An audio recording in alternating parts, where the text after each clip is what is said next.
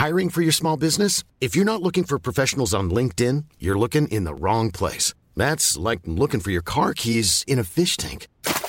LinkedIn helps you hire professionals you can't find anywhere else, even those who aren't actively searching for a new job but might be open to the perfect role. In a given month, over 70% of LinkedIn users don't even visit other leading job sites. So start looking in the right place. With LinkedIn, you can hire professionals like a professional. Post your free job on linkedin.com slash people today.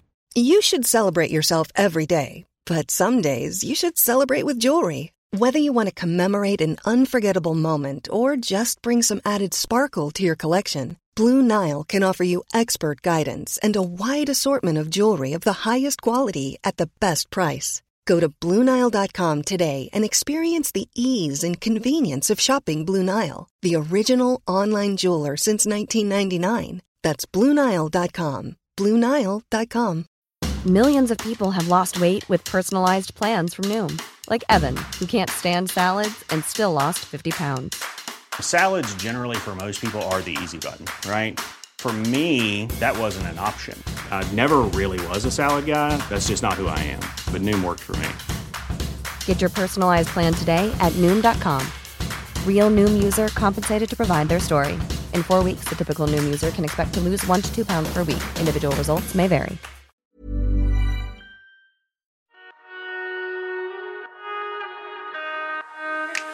Hey, ¿qué tal, comunidad de 21 milímetros? Una vez más, Álvarez David en un nuevo episodio del podcast. Ahora con reenfoque. Bro, ¿cómo estás? Pues aquí reenfocado. ¿Cuál es tu nombre? Eric, ¿no? Eric, Eric Vicino, para usted y para todos los fotonautas que nos están oyendo, viendo, escuchando, sintiendo en este momento. Perfecto, Eric. Cuéntanos un poquito de ti, Eric. Eh, ¿Por qué la foto? ¿Cuándo empezó esta pasión? La foto. Es, es una pregunta muy, este, hay tantas formas de contestar esto. Realmente, para mí, la fotografía para mí es, es una forma de, de, crear imágenes, más que tomar fotos. A lo mejor voy a decir esto varias veces durante esta plática, pero para mí la foto empezó como consecuencia de muchas otras acciones de mi vida eh, que siempre tuvieron que ver con crear imágenes. De hecho, eh, pues yo, yo, yo suelo decir que mis primeras fotos las tomé con la mano y con un lápiz y un papel. Y, y es que yo, desde chavito, chiquitito, o sea, cuando mis papás me daban algún juguete o algo, lo primero que hacía era sacarlo de su caja, ponerlo en una mesa, agarrar una hoja, un papel y ponerme a copiarlo. ¿no? Entonces era como mi, mi, primer ritual de tengo el juguete nuevo, yay, ¿no? Eh, y entonces, pues si me preguntas hoy, hoy puedo decirte, esas fueron las primeras fotos que hice, yo creo. Eh, de ahí después, bueno, la vida siguió y, y, siempre me llamó muchísimo la atención el tema audiovisual en general, incluyendo Ajá. el tema de hacer video. De hecho, yo estudié comunicación y pues al principio, recién grabado, me dediqué un tiempo más bien a hacer video, a hacer un poco de cine, a hacer producciones. Eh, entonces ya tenía yo como todo este tema de me gusta hacer video, me gusta hacer imágenes en movimiento, me gusta crear historias. En algún tiempo, según yo, iba a hacer cine ya mío para mí, pues la vida siguió y nunca pasó. Okay. Pero por algo pasan las cosas y, y, me fui como desviando por un lado y por otro, hasta que un día me invitan a dar clases. Me dicen, oye, ¿te gustaría dar clases de comunicación, de fotografía? Y pues me metí como gordo en tobogán a dar clases. Sí, sí. No tenía ni idea de lo que estaba haciendo, yo no me acordaba de nada. O sea, paréntesis rápido, yo en la carrera cuando estudié comunicación, creo que si tuve una clase, un semestre de fotografía fue mucho, lo okay. cual hoy digo, uy, qué mal. Y lo digo, bueno, creo que esto me llevó un poco a donde estoy, porque cuando yo di clases y me dijeron, ¿quieres dar clases? Dije, pues órale, le entro. Y dentro de mí fue como un, ¿qué me hubiera gustado a mí que me dieran en fotografía cuando yo estudié fotografía? Porque esto no, no me hace sentido, ¿no? Claro. Que, que haya sido algo tan irrelevante para mí. Ahora, lo curioso de esta historia es que a lo mejor estaban preguntándose, o sea, ¿cómo? ¿Yo clases de fotografía pero no hacía foto? Y la respuesta rápida es sí. o sea, hecho, no, no, entendía el, el, ¿cómo se llama esta cosa? El triángulo de la reciprocidad y ya me estaba dando todo. sí, no, aquí no, esto, esto, esto es una historia como, como desmembrada en partes y luego okay. en algún momento como que, como que le cayó mezcla encima y tuvo sentido, pero en ese entonces nada tenía sentido. Entonces lo que yo hacía era, daba clases, Imagina, bueno, de hecho, empecé dando clases de Photoshop. Eso fue lo primero que di clases, porque mi especialidad en comunicación fue una rama rara que creo que ya ni existe, que era algo así como multimedia, lo cual me enseñaba como sí era comunicólogo, pero la neta es que me gustaba más hacer páginas web que videos, ¿no? O, según yo, en algún momento de mi vida, hacer videojuegos también. Y pues ¿qué pasó. Pero como que toda esa parte de la interactividad y de hacer cosas que se movieran en la pantalla y demás, me llevó por un camino muy específico de... En ese entonces usaba Flash. No sé si alguien sepa qué es Flash ya hoy en día, pero di clases de Photoshop, de Flash, de Illustrator, ¿no? Y un día mi coordinador llegó y me dijo, oye, se abrió por ahí una, una ventana de oportunidad, si quieres tomarla vas, y es dar clases de foto. Y dije, pues una clase más, una clase menos, voy a estudiar en, el, en, las vacaciones, lo que me acuerde de mi materia, lo que sé, lo que tengo de video, lo mezclo todo y a ver qué pasa, ¿no? Y, y pues nada, resulta que esto siempre, qué bueno que estoy casi seguro que nadie que fue mi alumno en ese entonces está viendo oyendo esto, y si sí, lo siento, una gran disculpa a todos ustedes, porque no, yo pienso en esas primeras clases que di de foto, yo aprendí yo creo más que ellos, porque yo no tenía idea de cómo era hacer foto en ese entonces, y yo dije, sí, a huevo, me lanzo. Y bueno, esto ya tiene como 13 años o algo así, ¿no? O más. Pero el punto es que cuando empecé a hacer eso, realmente como que hizo clic en mi cabeza y dije, oye, esto de la foto sí me gusta. así como, alumnos, aprendan X, yo voy a hacer fotocomper, ¿no? O sea, era así como bien raro, pero pues funcionó muy bien, salieron muy felices. ahora sí que me calificaron muy bien, o lo que sea que se hacía en ese entonces, y me siguieron dando esa materia, y me siguieron dando esa materia, y me dieron más materias de foto. Yo decía, bueno, pues yo le entro, la verdad es que me divierto un chingo, los alumnos también, todos aprendemos y nos la pasamos a toda madre, ¿no? Ajá. Y ese fue mi, este es mi génesis fotográfico, es muy raro, porque empecé al revés dando clases de algo que no sabía y la gente me creía, lo cual está increíble. Eh, y pues en el camino me la fui creyendo y entendiendo que sí, como que sí le sabía, porque al final del día ya tenía un chorro de, de conocimientos, digamos, visuales, sabía hacer encuadres, sabía usar iluminación continua para televisión, pero la sabía usar, este, no, tenía como mucho de lenguaje, mucho de la idea visual. Sí, sí, sí. Nomás era como, decir. Pequeñas cositas repartidas por ahí, ¿no? Tenía de todo por ahí, como que me decía, esto es como se debería en teoría, según yo, hacer una foto, porque sé hacerlo en video, ahora nomás es congelarlo en vez de que sea movimiento, y pues empecé a trabajar así, ¿no? Poco a poco, esto me llevó al camino de decir, ah, esto me lleva a esto, ah, y hubo un día que tomando por ahí un cursito, eh, me topé con una de mis fotógrafas tal vez ya no hoy en día, pero en ese momento fue de mis grandes inspiraciones, que se llama Brooke Shaden. No sé si alguien la conozca o la ubique, si no por ahí la buscan. Brooke, B-R-W-K-E, Broke, con W, y Shaden, Shaden, ¿no? Por ahí la buscan. Es una fotógrafa que mayoritariamente se dedica a hacer fotografía muy conceptual. Eh, en aquel entonces, no sé si haya cambiado o sigue haciéndolo igual, básicamente todo su trabajo se hacía en Photoshop y la foto era lo menos importante para ella. O sea, sí tomaba las fotos y todo, pero todo lo hacía en Photoshop realmente. Entonces, viendo con, con ella este curso que tomé en, su momento, dije, ah, ¿cómo? O sea, sí se vale usar Photoshop. Así como, ah, entonces no es del diablo, entonces sí sigue siendo una foto, entonces sí se vale estar creando. No, porque obviamente cuando estudias fotografía para dar clases de fotografía básica, pues te vas a lo básico de lo básico de lo básico, que es tú encuadre, tu ley de tercios, tu triangulito, iluminación perfecto, luz, Rembrandt, ¿no? o sea, todas las cositas clásicas. Y, pues ya, ¿no? Yo estaba como que muy a esa idea y de pronto como que esta mujer me picó un botón nuevo en la cabeza y dije, ah, cabrón, puedo hacer todo eso también. Sí, cierto. Ya sé usar Photoshop, espera, ¿qué? No, fue así como, wow. ¿Otro mundo se abre? Se abrió una posibilidad enorme en mi cabeza y, y empecé a crear a raíz de eso, ¿no? Eh, la parte como curiosa de esta historia es que después de siete años de estar dando estas clases, eh, podría decir me corrieron para efectos dramáticos, pero la verdad es que no. hubo un punto en que la universidad en la que estaba dando clases me dijeron, oye, híjole, no tienes maestría eh, y pues estamos certificándonos y los maestros sin maestría no pueden seguir aquí. O sea que o tomas una maestría o gracias, ¿no? Sí, sí, sí. Entonces, en ese momento dije, bueno, tuve, no me avisaron como de la nada, hubo un tiempo, y dije, bueno, voy a investigar eh, si existe una maestría de fotografía en México. Y, pues, spoiler, al menos hasta ese entonces no existía. Entonces dije, bueno, puta, pues, pues no hay muchas opciones. Y entre buscar y buscar y buscar, llegué a una cosa que se llama PPA, que es Professional Photographers of America, que según ofrecían un máster. Yo entendí maestría, pero no era cierto. Ah, ok. Y dije, bueno, me voy a meter, me inscribí, me hice parte de esa asociación un tiempo, estuve unos años con ellos y conforme hacías cosas con ellos, dígase, tomar cursos, dar cursos, te daban méritos. Si alguien aquí conoce a los, a los fotógrafos profesionales de la Ciudad de México, a los fotógrafos profesionales, no, la Sociedad Mexicana de Fotógrafos Profesionales, cualquiera de esos grupos que existen en México, básicamente hacen lo mismo. Tú eres parte de ese, de ese agrupamiento de fotógrafos eh, y conforme trabajas con ellos vas ganando méritos y etcétera, ¿no? Nada de eso te lleva a una maestría, ¿no? Simplemente te dan tus medallitas de fotógrafo y dices, a huevo, soy un buen fotógrafo, ¿no? Sí, sí, sí. Y parte, y parte de un grupo y tengo amigos y todo el pedo. En mi caso, esto me lleva a conocer a Marianne Bliss Blake hace ya bastantes años también, porque ella también era parte de ese grupo y estaba aquí en México, y los dos estábamos como buscando, pues, tomar alguna clase de esta cosa que resulta que, pues, es súper gringa, aquí no hay nada de eso en México. Entonces, ahí me inscribo y llega un punto en el que digo, híjole, no sé para qué me inscribí esta madre. Todo está en Estados Unidos y aquí no hay ni madre. Sí, sí, sí. ¿no? Y de pronto resultó que esta mujer, Marianne Bliss, que si la conocen o no, es la fundadora del Comité Fotográfico Mexicano, bla, bla, bla. Eh, me dice, ella también estaba inscrita y dijimos, oye, yo estoy dando curso, tú estás aquí, ¿qué onda? Nos vemos, órale, nos vimos, nos conocimos, tomamos este curso, nos hicimos muy buenos amigos. De pronto esto nos llevó a fundar, de, de corte A, fundamos el Comité Fotográfico Mexicano porque en México no había algo así según nosotros.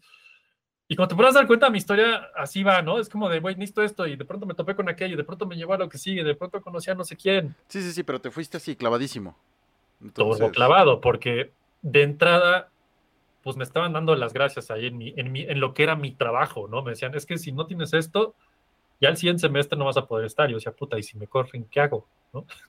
Y por ahí en algún momento empecé a hacer, o sea, ya hacía fotografía por gusto, y de pronto alguna que otra vez me habían pagado por hacerlo. Yo decía, wow, o sea, sí te, o sea, si hay gente que te da dinero por hacer fotos, wow, ¿no? O sea, Ajá. es como, sí, sí existe.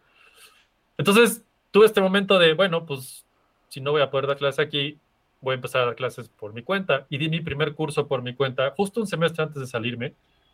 Y de pronto volteo y digo, no manches, un curso de un fin de semana por mi cuenta me dejó más que un semestre de clases en esta universidad.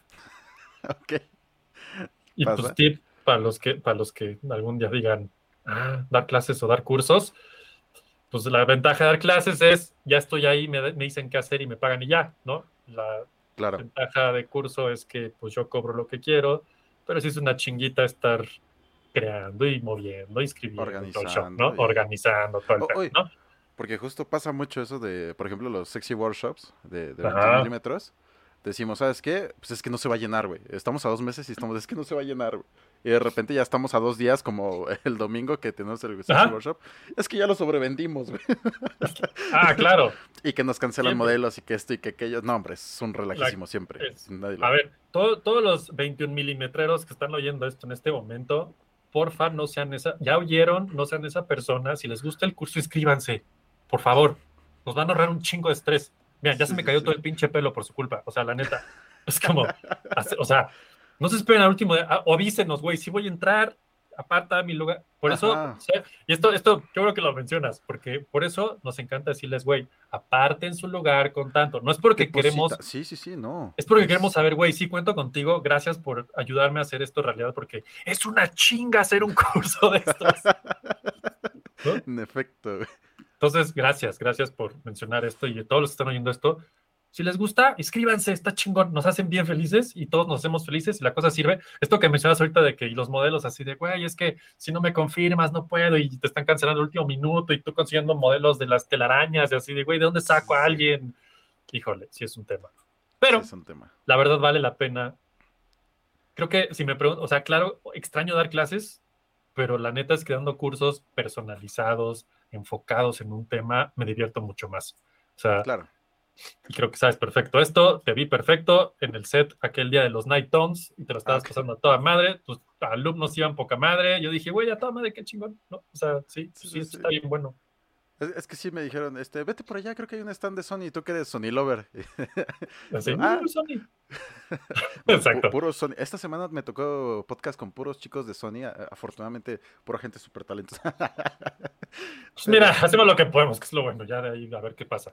No, es que, eh, no sé, o sea, siempre como que pongo muy en alto el nombre de, de, Sony. Me gusta mucho y también eh, me gusta mucho lo que hacen luego los chicos de Sony. Sí hay, o sea, me encanta luego lo que hacen los chicos de Canon y todo eso, pero pues vaya, o sea, no sé, es, es mi fanboy hacia Sony, ¿no? ya sé, ya somos dos, güey. La verdad es que y fíjate, esto, esto que dices de Sony, o sea, porque luego me preguntan un chingo, ¿cómo me hago embajador como tú de Sony? Y siempre la, respuesta así que les puedo decir en este momento es no tengo ni la menor idea. yo llegué a ser embajador. Si oyeron un poco de la historia que he contado hasta ahora, se van a dar una idea que ustedes hagan lo que quieren hacer y seguramente si les toca va a llegar, a huevo va a llegar. Cuando daba clases, un día me dicen, oye, mi coordinador, ¿eh? me dice, oye, este, nos está contactando Sony que porque quieren este, traer unas cámaras nuevas y, que, pues, como todo, hubo un momento, dos años, tres años a lo mejor, llegué a tener 120, 130 alumnos por semestre de foto. O sea, era un chinguero de gente. Seguro no aprendieron ni madres, pero nos pasamos a poca madre. Ya era un chorro de chavos, ¿no? Y la verdad es que pues Sony dijo, ay, 130 alumnos, ¿qué onda? Vamos, a ver, ¿quién es el maestro? Vámonos, ¿no? Entonces iban a mi salón y me decían, oye, pues nos gustaría tanto prestarte a ti una cámara Sony para que la pruebes. Yo tenía Nikon en ese entonces. Y también los pues, alumnos llevar equipo, que lo prueben en la clase. Entonces armaba yo alguna dinámica en el semestre donde entraba Sony y pues les dejaba probar el equipo a todos, incluido a mí. Y hubo un punto en el que dijimos, oye, esto está muy chingón. Bueno, de hecho, antes de eso, porque esto no nomás fue así, un día me, me habla mi coordinador y me dice, oye, nos habló Sony y quieren al maestro que tenga ahorita como mayor número de alumnos de fotografía y que lo esté armando chingón, y se nos ocurre hablarte a ti. No sé si te interese, pero quieren llevarte a Los Cabos un fin de semana a probar equipo de Sony. Ya sabes, yo así. Mm, voy a hacer el esfuerzo. Bueno, es por la escuela, hagámoslo, ¿no? De, esto, de esto ya tiene 10 años. De hecho, justo platicaba hace rato con, con uno de mis amigos ahí de Sony, de güey, ya tengo 10 años en este desmadre de Sony. Pero pues me llevaron, probé el equipo y dije, y me y esto, y me regañó, y toda hasta la fecha me lo reprocha Ricardo Valencia, un gran saludo a mi querido Rich, que es el mero mero ahí en Sony ahorita con Alfa y todo este show. Eh, yo dije, bueno, yo no sé a qué voy, yo me voy a llevar mi Nikon, la voy a meter en mi maleta, y si las cosas salen mal, yo puedo tomar fotos con mi cámara y todo chingón. Y, y, me acuerdo que en algún momento se lo platiqué y me dijo, ¿cómo crees que traes eso? Yo, bueno, es que yo no sé qué sea. Y ya cuando probé las, las Sony de ese entonces, ni eran full frame. Eran eh, las a montura A, ¿no? Exactamente. De hecho, empecé con una 56 y una 77, todas esas de aquí. Ni había, todavía no salía ni la 99, que fue la primera full frame. Y yo dije, güey, estas cámaras están impresionantes, me fascina este equipo. Luego, luego pude tocarla, sentir, tomar una foto y decir, no, si es otro pedo esto. Porque luego la gente dice, güey, es lo mismo. Mm. Pues si al final le dio una foto, es una foto, ¿no? Claro. Ahí sí no hay nada que decir. Yo siempre les digo, güey, la que tengas, la que te haga feliz, mientras hagas fotos, sé feliz. Y así nos quedamos poner a hablar de equipo y específico y así. Pues sí, sí, lo, lo dije. Te esta, feliz? Sí. esta cámara, y, y ahora, ahora, sí que tú, tú también lo sabes y los que tengan su equipo favorito sabrán por qué es su equipo favorito. Yo en mi caso en ese momento dije, pues sí, sí me gusta esto de Sony, ¿no? Entonces, platicando ya con este mismo Ricardo, que desde entonces estaba ahí, me dijo, oye, pues ¿qué onda? ¿Armamos dinámicas en tu escuela? Y yo, pues órale, ¿no? Y de ahí se hizo el caminito cuando termino mi trabajo en esa universidad, me dicen, me dice, me acuerdo que Ricardo me dijo, a ver, güey, entonces ya vas para fuera de la universidad, ¿cómo quieres seguir? ¿Como el maestro que daba clases de la náhuac o para dar cursos con Sony o quieres ya seguir? Porque en ese entonces ya habían estrenado Reenfoque como mi estudio, como mi marca. ¿O quieres seguir como Reenfoque o quieres seguir como maestro.com? o lo que sea, ¿no? Y me acuerdo que sí fue tanto decir, híjole, esto ya va en serio, no mames. Yo, pues, reenfoque, ¿no? No sabía si la iba a armar o no, pero dije, pues me la aviento, a ver qué pedo. me dijo, órale, pues ya, o sea, tú ya tienes aquí como caminito, entonces, órale, nos seguimos como reenfoque y pues, pues sí jaló, ¿no? O sea, la neta sí, funcionó, güey. Pero, pues es eso, ¿no? O sea, realmente, si me preguntas, ¿cómo te haces embajador de algo? Yo les diría, pues haciendo un chingo lo que te gusta y haciendo ruido con lo que te gusta, como puedas, como sea tu manera, como tengas forma de hacer ruido. Este, hoy en día. Constante, eh, aparte. Constancia, eso, qué bueno que lo mencionas. Es que bien dijeron hace nada, es esto de la foto es y del video y demás es una carrera de resistencia. 100%. No de ir más rápido, es, es totalmente resistencia, es disciplina, es chingarle chido. Es que es que yo, ah, exacto, como to- yo creo que yo pensaría como todo, ¿no? O sea, eh, en el tema, por ejemplo, del dibujo, la ilustración, todo ese pedo, pues siempre me ha encantado hacerlo y lo hago de vez en cuando y todo, ¿no? Pero he sido muy poco constante en ese medio. Entonces, de pronto veo gente que se superclava y avanza impresionante y los veo y digo, oh, claro, pues sí, si me clavara yo y, me, y fuera constante y no, me podría Sí, estar sí. yendo igual. X, con la foto fue donde decidí esto voy de lleno como gordo en tobogán y me clavé y como dices, fui constante y constante me refiero, esto es, esto es un punto que aprendí, no sé si conozcan a un fotógrafo que se llama Joel Grimes, Ujú. eh, y si no por ahí lo investigan, es un fotografazo con el que también llegué a tomar algún cursito alguna vez, aunque fue en línea, fue lo mejor que me pasó, y, y él decía, a ver, él siempre dice, de hecho estuvo aquí eh, en, creo que en Masterclass, en el último Ujú. Masterclass que hubo, no me acuerdo, el chiste es que ha estado, es, es- es un güey súper accesible, ¿no? Y, y él siempre dice, güey, yo soy, la verdad, yo soy un mal fotógrafo. Yo así de, oh, humildad. Sí, ¿no? Yo, yo soy sí, sí. Yo ni siquiera sé qué pedo con los colores, yo hago lo que me gusta, yo era el que le iba súper mal en la escuela, me aprendo las cosas y las hago y hasta que las hago y las hago y las hago y las hago y las hago, me salen. Ajá. Ya es cuando dices, ay, güey, o sea, este güey ha hecho cosas importantes, o sea, investiguenlo, googleenlo, ¿no? No, no es cualquier Sí, sí, fotografucho como él se vende de pronto, ¿no? Sí, sí, sí. Eh, y entonces dice, la clave es esa. Mientras había gente durmiendo, yo estaba haciendo foto. Mientras había gente viendo una película, yo estaba haciendo foto. Mientras había gente perdiendo el tiempo en lo que sea, yo estaba haciendo foto. Y yo me quedé así de, wow, o sea.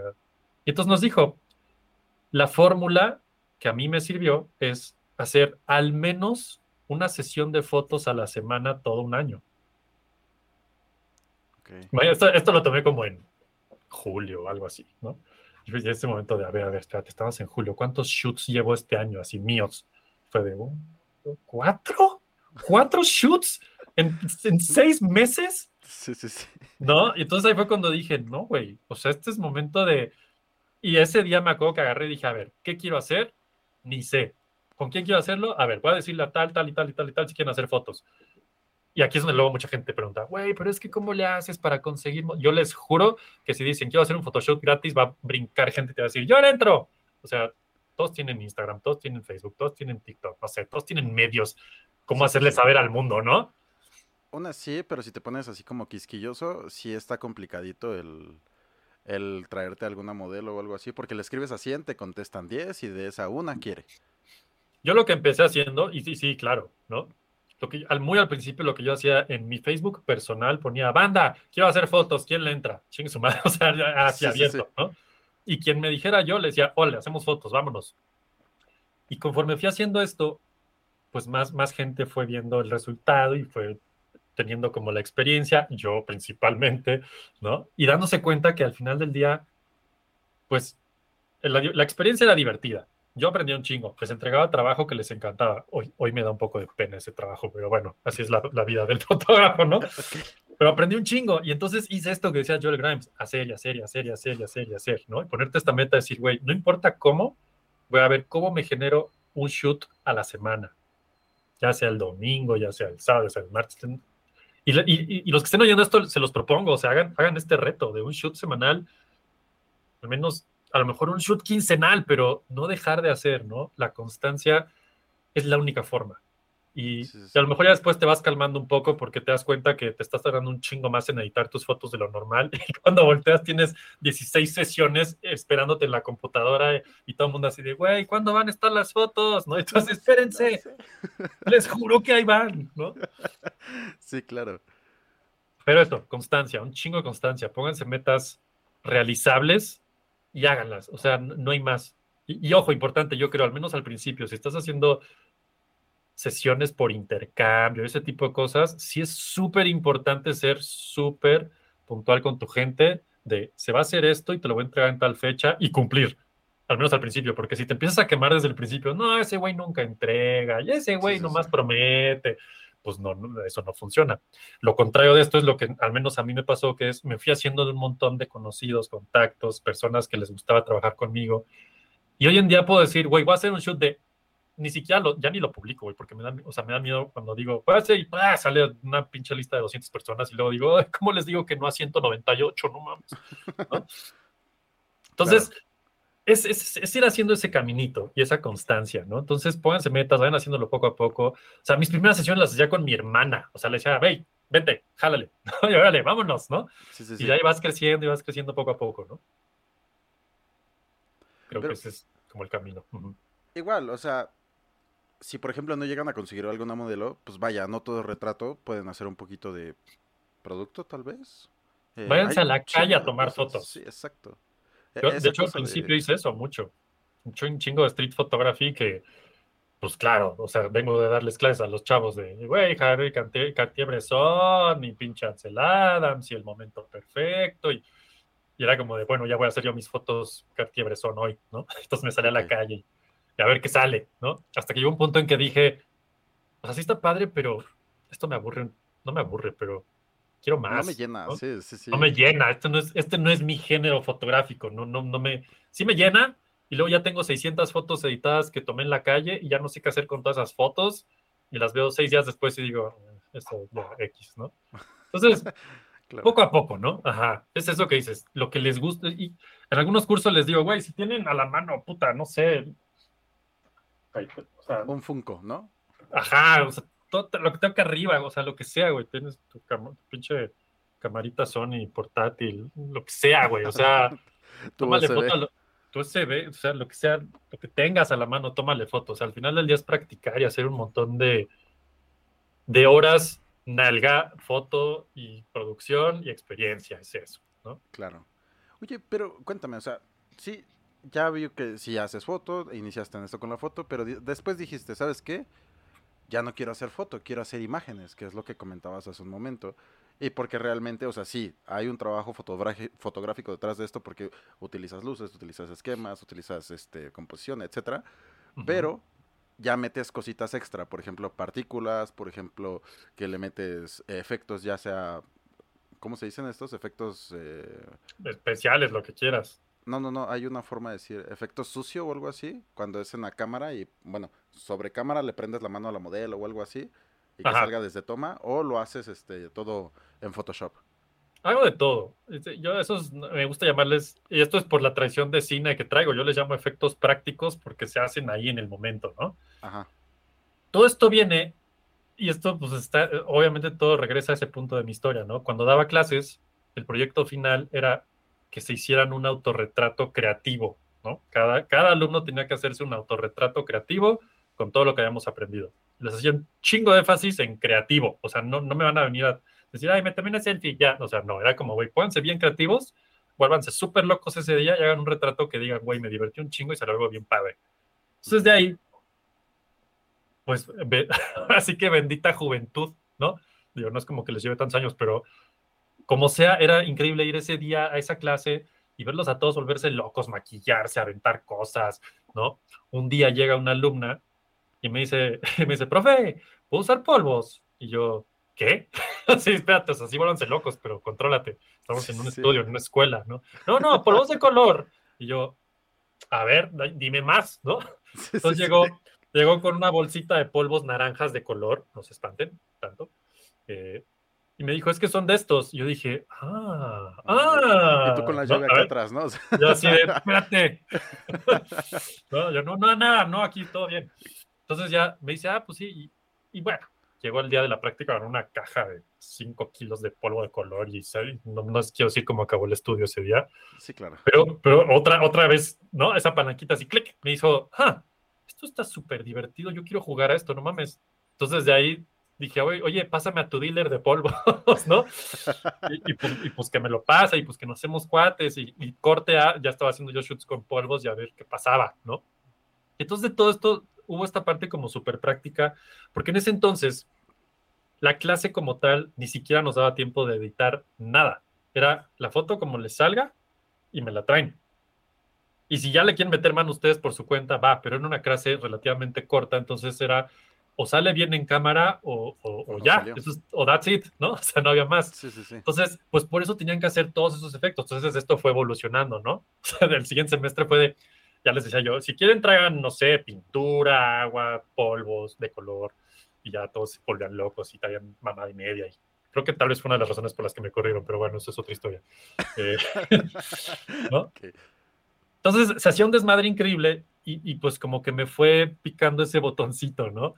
Eh, por otro lado, pues siempre he sido como muy fan de los making ofs, de los detrás de cámaras, soy fan de Star Wars, de todo lo que sea ciencia ficción y mamá y media que no existe, soy fan, ¿no? Entonces, yo siempre fui muy fan de ver cómo se hacían esas películas, cómo se hacían los efectos, cómo se hacían todas estas desmadres y decía yo, güey, qué divertido un día hacer eso. Entonces, de pronto me veo en este camino, me veo con estas sesiones y digo, hmm, es momento de otra vez juntar todo, ¿no? Eh, y pues empecé a hacer estas loqueras que pues, los que estén viendo esto en video y están viendo las fotos puedan medio darse cuenta que hay de todo, como decías, hay polvos de colores, hay fuego, hay agua, hay humo, hay... Puta, es que ya es como de me faltan elementos, güey, de pronto ya no sé qué inventar, ¿no? Porque ya hice tanto de tanto que digo, y te tocó verlo ahora en Night Towns, ¿no? Más bien ahora llevé burbujas, ¿no? Me compré la, la super pistola de burbujas gigante que dije, güey, es lo mejor que me ha pasado y así va, ¿no? Poco a poco vas como sumando este tipo de herramientas raras en tu legado de, de cosas que puedo agregar a la foto. Ahora, hay, hay, un problema aquí que es, a veces luego te emocionas tanto con el polvo, la pintura, que se te olvida que hay una persona ahí, ¿no? Entonces tienes que llegar como a ese punto medio de, ok, ok, espera, esto empieza como un retrato y cómo le voy a sumar todo este desmadre, ¿no? O por qué se lo voy a sumar, cuál es la razón por la que hay un fauno en un bosque con una mano que está levitando, ah, es que está manipulando los elementos. Ok, va. Entonces viene el caso agua o viene el caso fuego. a veces, ya cuando son clientes, me ha pasado que dicen, oye, yo quiero hacer unas con fuego. Y yo, pues, pues las hacemos, no hay pedo, ¿no? Es el cliente feliz con fuego. Pero ya cuando se trata de, o sea, slime, esto que estamos viendo aquí, hice un chingo de slime, moco de King Kong, como le quieran llamar, y, lo usamos. Y luego hice yo una sesión aparte, hice un chingo de fotos de moco y las puse, ¿no? Esta, esta que están viendo ahorita son fuegos artificiales, o sea, de todo lo que se te ocurra pues, he usado en fotos y la verdad es que es bien divertido y le da como un plus bien interesante y la gente que se involucra en esto, tu modelo, tu producción, tu ayudante, quien sea, también se divierte en un chingo. O sea, se vuelve, ya, a veces les digo, güey, te vas a divertir tanto en la sesión que la neta ya si salen no las fotos da igual. ¿no? Ajá, o sea, ya es una super experiencia. Ajá, exacto. Entonces, justo eso, ¿no? De ahí viene un poco también el tema de reenfoque, que es como, pues estoy como ayudándote a reenfocar la forma de ver cómo es una foto, cómo se vive una foto, cómo ves el resultado de una foto. Y tengo clientes que me piden, güey, quiero retrato ejecutivo y se los hago y ya, no les pongo fuego ni polvo. Se lo pierden ellos, es su pedo, ¿no? Pero, pero se les entrega ya y son felices, ¿no? Sesiones familiares, lo que sea, se hace, ¿no? Eh, pero si hay clientes que a veces ven mi trabajo y me dicen, oye, ¿y, puedes hacerme eso del, del fuego? ¿No? Y yo así, pues tú dime, o sea, le echamos lo que quieras, ¿no? Sí, sí, sí. Eh, y así ha sido un poco el camino, ¿no? Me gusta mucho este, este tema como de, de dinamismo en las fotos. Es decir, si ven mucho de mi trabajo, siempre va a haber algo pasando, alguna acción, algún movimiento, algo explotando atrás, no sé. Yo supongo que esto viene de, de mi background de gamer, comiquero, geek, ¿no? O sea, para mí, si veo la portada de Spider-Man, no sé qué, Spider-Man está súper volando y algo está explotando atrás, ¿no? O sea, siempre hay como esas imágenes. Estoy bien enfermo, la neta, sé si soy yo y así es como me construí y esto es lo que ahora es el resultado, ¿no? Entonces, eh, pues ahí está, ¿no? Que de hecho sí tiene mucho que ver igual. Soy, bueno, yo no soy tan geek, soy más de la parte como otaku, por así decirlo. Ah, pues a huevo, somos la misma escuela, güey, ni Sí, ya sé, o sea, no nos bañamos de todas formas, ¿no? Entonces, este, igual, lo mismo, me encantó la foto, retrato y demás, pero sí llegaba a un punto donde, ah, quiero más, quiero más. Y veía así fotógrafos, sobre todo rusos, que hacían cosplay y todo eso, y yo así, yo quiero, quiero eso, o sea, quiero esos trajes y demás, porque, o sea, sí está chida la lencería, pero ve, ese tipo de lencería está más cañona y de repente la cuelgan y, y hacen cosas impresionantes, o sea, cosas así, ¿no? Y dice, yo, yo quiero así eso, ¿no? Claro. Entonces me empiezo a meter y demás. Obviamente, no sé hacer fuego. Mira, nuestros ancestros lo aprendieron hace un chingo y no es tan difícil, güey. Dos piedritas y larmas, güey. o sea, a lo, que, a lo que voy es que dije, yo quiero hacer ese efecto de, del fueguito en la mano por un personaje que se llama Shoto Todoroki, ¿no? Y lo iba a hacer con una amiga que se llama Yumi.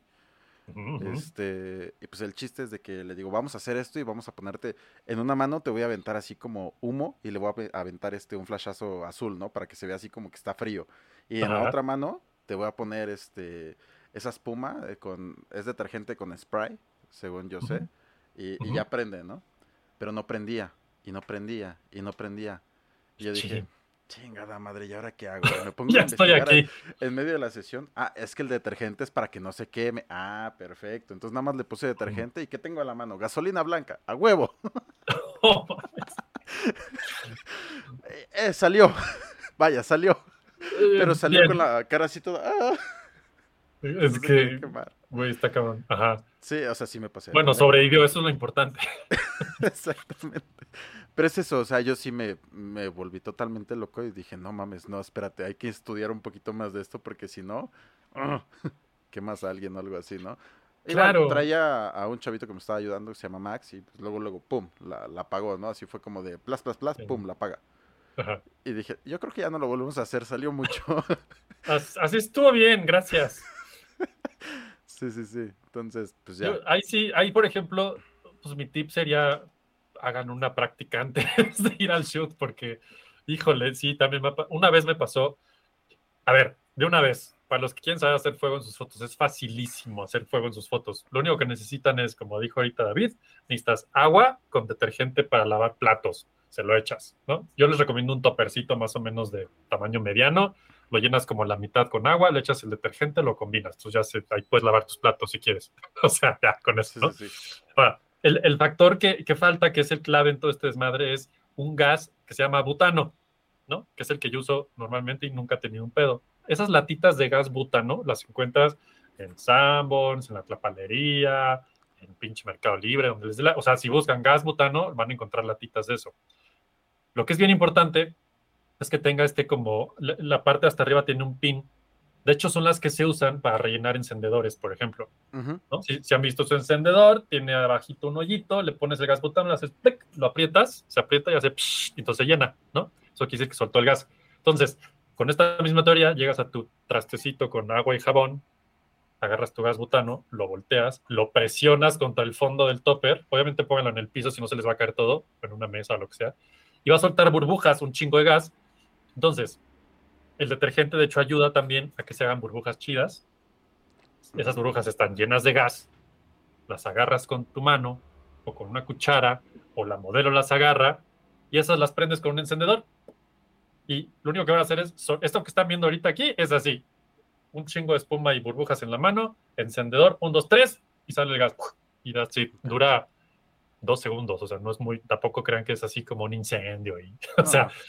y entonces aquí pa- parte del chiste de esto es, claro, pues capturarlo, ¿no? En el momento, ahí sí, no hay mucho. Y luego la otra parte, como acabas de decirlo, es que tu modelo, pues a lo mejor haga unas pruebas antes para ver si no va a salir así, ¿no? O sea, porque siempre, güey, siempre les digo, güey, no te va a pasar nada, pero es fuego y seguramente la primera vez te va a impresionar. Así es que vamos a hacer una prueba para que veas cómo está, ¿no? Ya lo ven y, ay, sí, no manches. Y hay quienes desde la primera dicen, güey, es mío, lo tengo, tú, a huevo.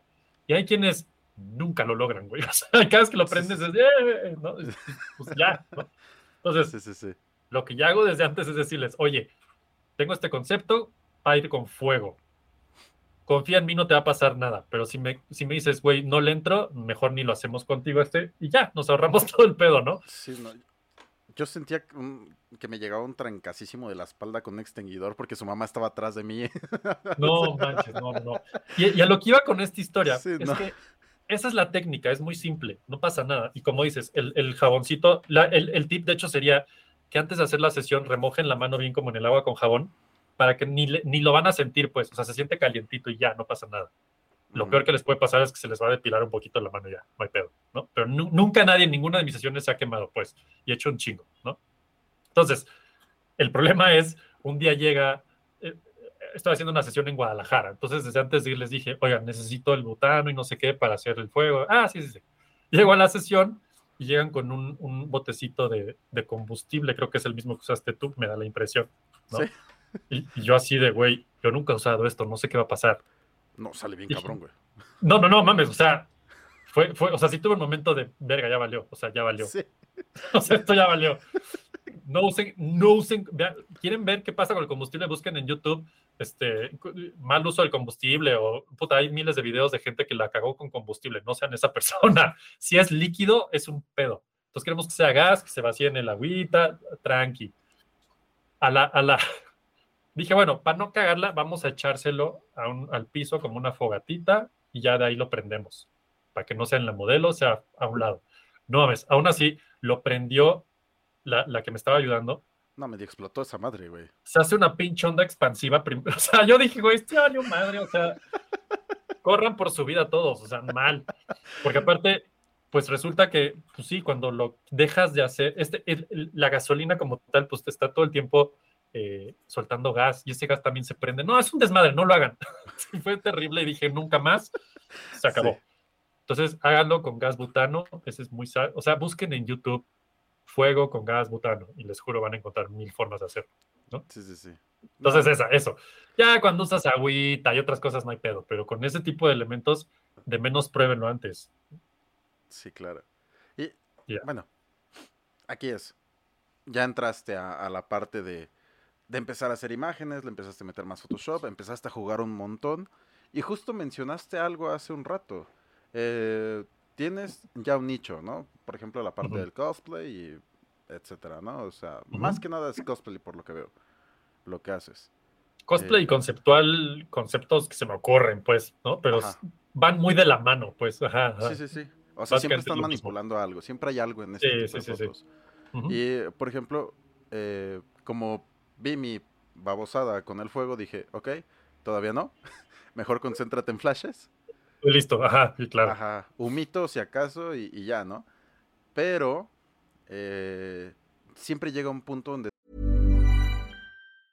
You should celebrate yourself every day, but some days you should celebrate with jewelry. Whether you want to commemorate an unforgettable moment or just bring some added sparkle to your collection, Blue Nile can offer you expert guidance and a wide assortment of jewelry of the highest quality at the best price. Go to Bluenile.com today and experience the ease and convenience of shopping Blue Nile, the original online jeweler since 1999. That's Bluenile.com. Bluenile.com.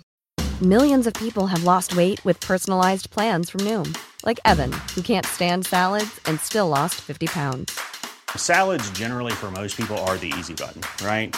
For me, that wasn't an option. I never really was a salad guy. That's just not who I am. But Noom worked for me. Get your personalized plan today at Noom.com. Real Noom user compensated to provide their story. In four weeks, the typical Noom user can expect to lose one to two pounds per week. Individual results may vary. Tengo ciertos bloqueos, ¿no? Así como de, puta, es que ya les hice el recorte a, a, a otras chicas. Y ya les hice, no sé. Mmm, esquemas de pintados con otras, ¿no? O, ya usé el optical spot con aquella chica y digo, puta, ¿ahora qué hago, güey? ¿Ahora qué hago, güey? Ya sé. ¿Y cómo superas tú esa parte, hermano? Creo que ahorita que lo, ahorita que lo ponías así, yo como creo que funcionó al revés. Yo lo primero que quiero definir es el concepto. Ni siquiera pienso en iluminación ni nada. O sea, es como, a ver, quiero quiero hacer un fauno en el bosque, quiero hacer la reina del hielo o del invierno, que era en este caso la que están viendo ahorita en pantalla, ¿no?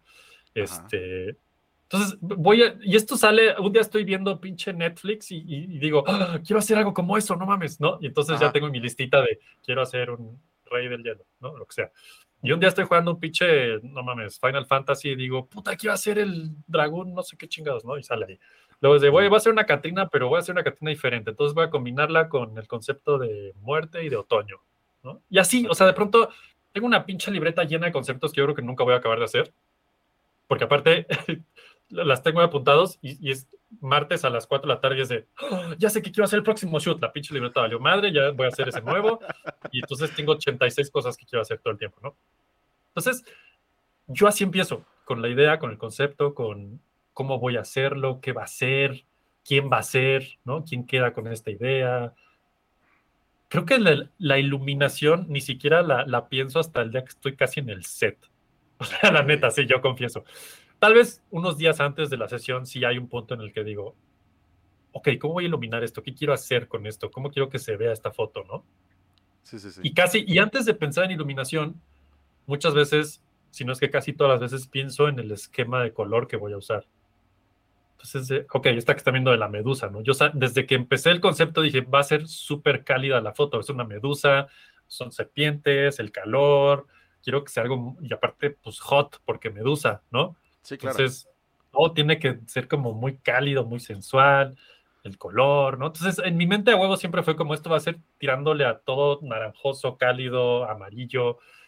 Ya cuando estaba en la, en la sesión como tal, pues luego lo dije, voy, pues quiero unas luces naranjas y ya, no tengo más, ¿no? Y casi siempre, ahora lo que sí puedo decir es que casi siempre me funciona trabajar con tres luces, ¿no? Pero si tengo dos o si tengo una, pues lo resuelvo ya, ¿no? ¿Por qué tres luces? Pues soy bien fan, y lo viste el otro en Night Tones, así, me encanta hacer mis dos lucecitas de recorte atrás, mi luz principal que puede variar un chingo qué luz es, si es un beauty, si es un octa, si es una luz pelona, si es un snoot, si es un, ¿no? O sea, conforme el concepto y me fluya y en el momento ya voy ajustando esos detallitos. Sí, sí, sí. Y algo que pasa también mucho en estas, en estas sesiones, si alguien ha hecho una sesión de este estilo con de, pues hay una preparación, ¿no? Ya el día de la sesión, ¿no?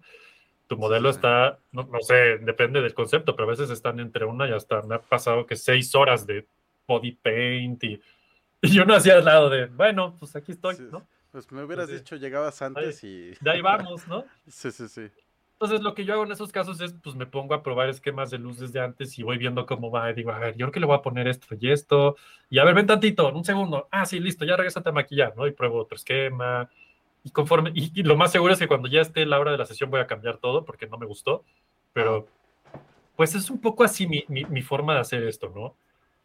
Que va muy de la mano con, puta, pues hoy tengo dos flashes o tres flashes. O solo tengo un flash, pues voy a usar un flash y un rebote y ya, ¿no? Y cómo quiero que sea. Ah, y otra, otra cosa que también define mucho de, lo que hago es, voy a editar esto después mediana o masivamente o quiero que se quede como la estoy haciendo y ya, ¿no? Entonces, si ven muchas de mis fotos que ahorita están pues, fluyendo ahí en el fondo, eh, algunas tienen pues fondo que muchísimo chinguero de retoque, otras no Por ejemplo, esta que sus brazos de repente se le parten y son este, eh, ¿qué? Como hilos de sangre. como pintura, sangre, lo que quieran, me da igual, ¿no? esa, esa, fotografía en particular, ella es una amiga que es escultora, eh, bueno, artista plástica, escultora, ¿no? Y su marca se llama Manos Rojas. Ajá. Eh, todo, casi siempre cuando se toma fotos trabajando se pinta las manos de rojo y ya se pone a trabajar, ¿no? Entonces un día platicando me dice, oye, hay que hacer una sesión. Le dije, sí, a huevo. Vamos a hacer como una estatua, pero es una estatua. ¿Me corté?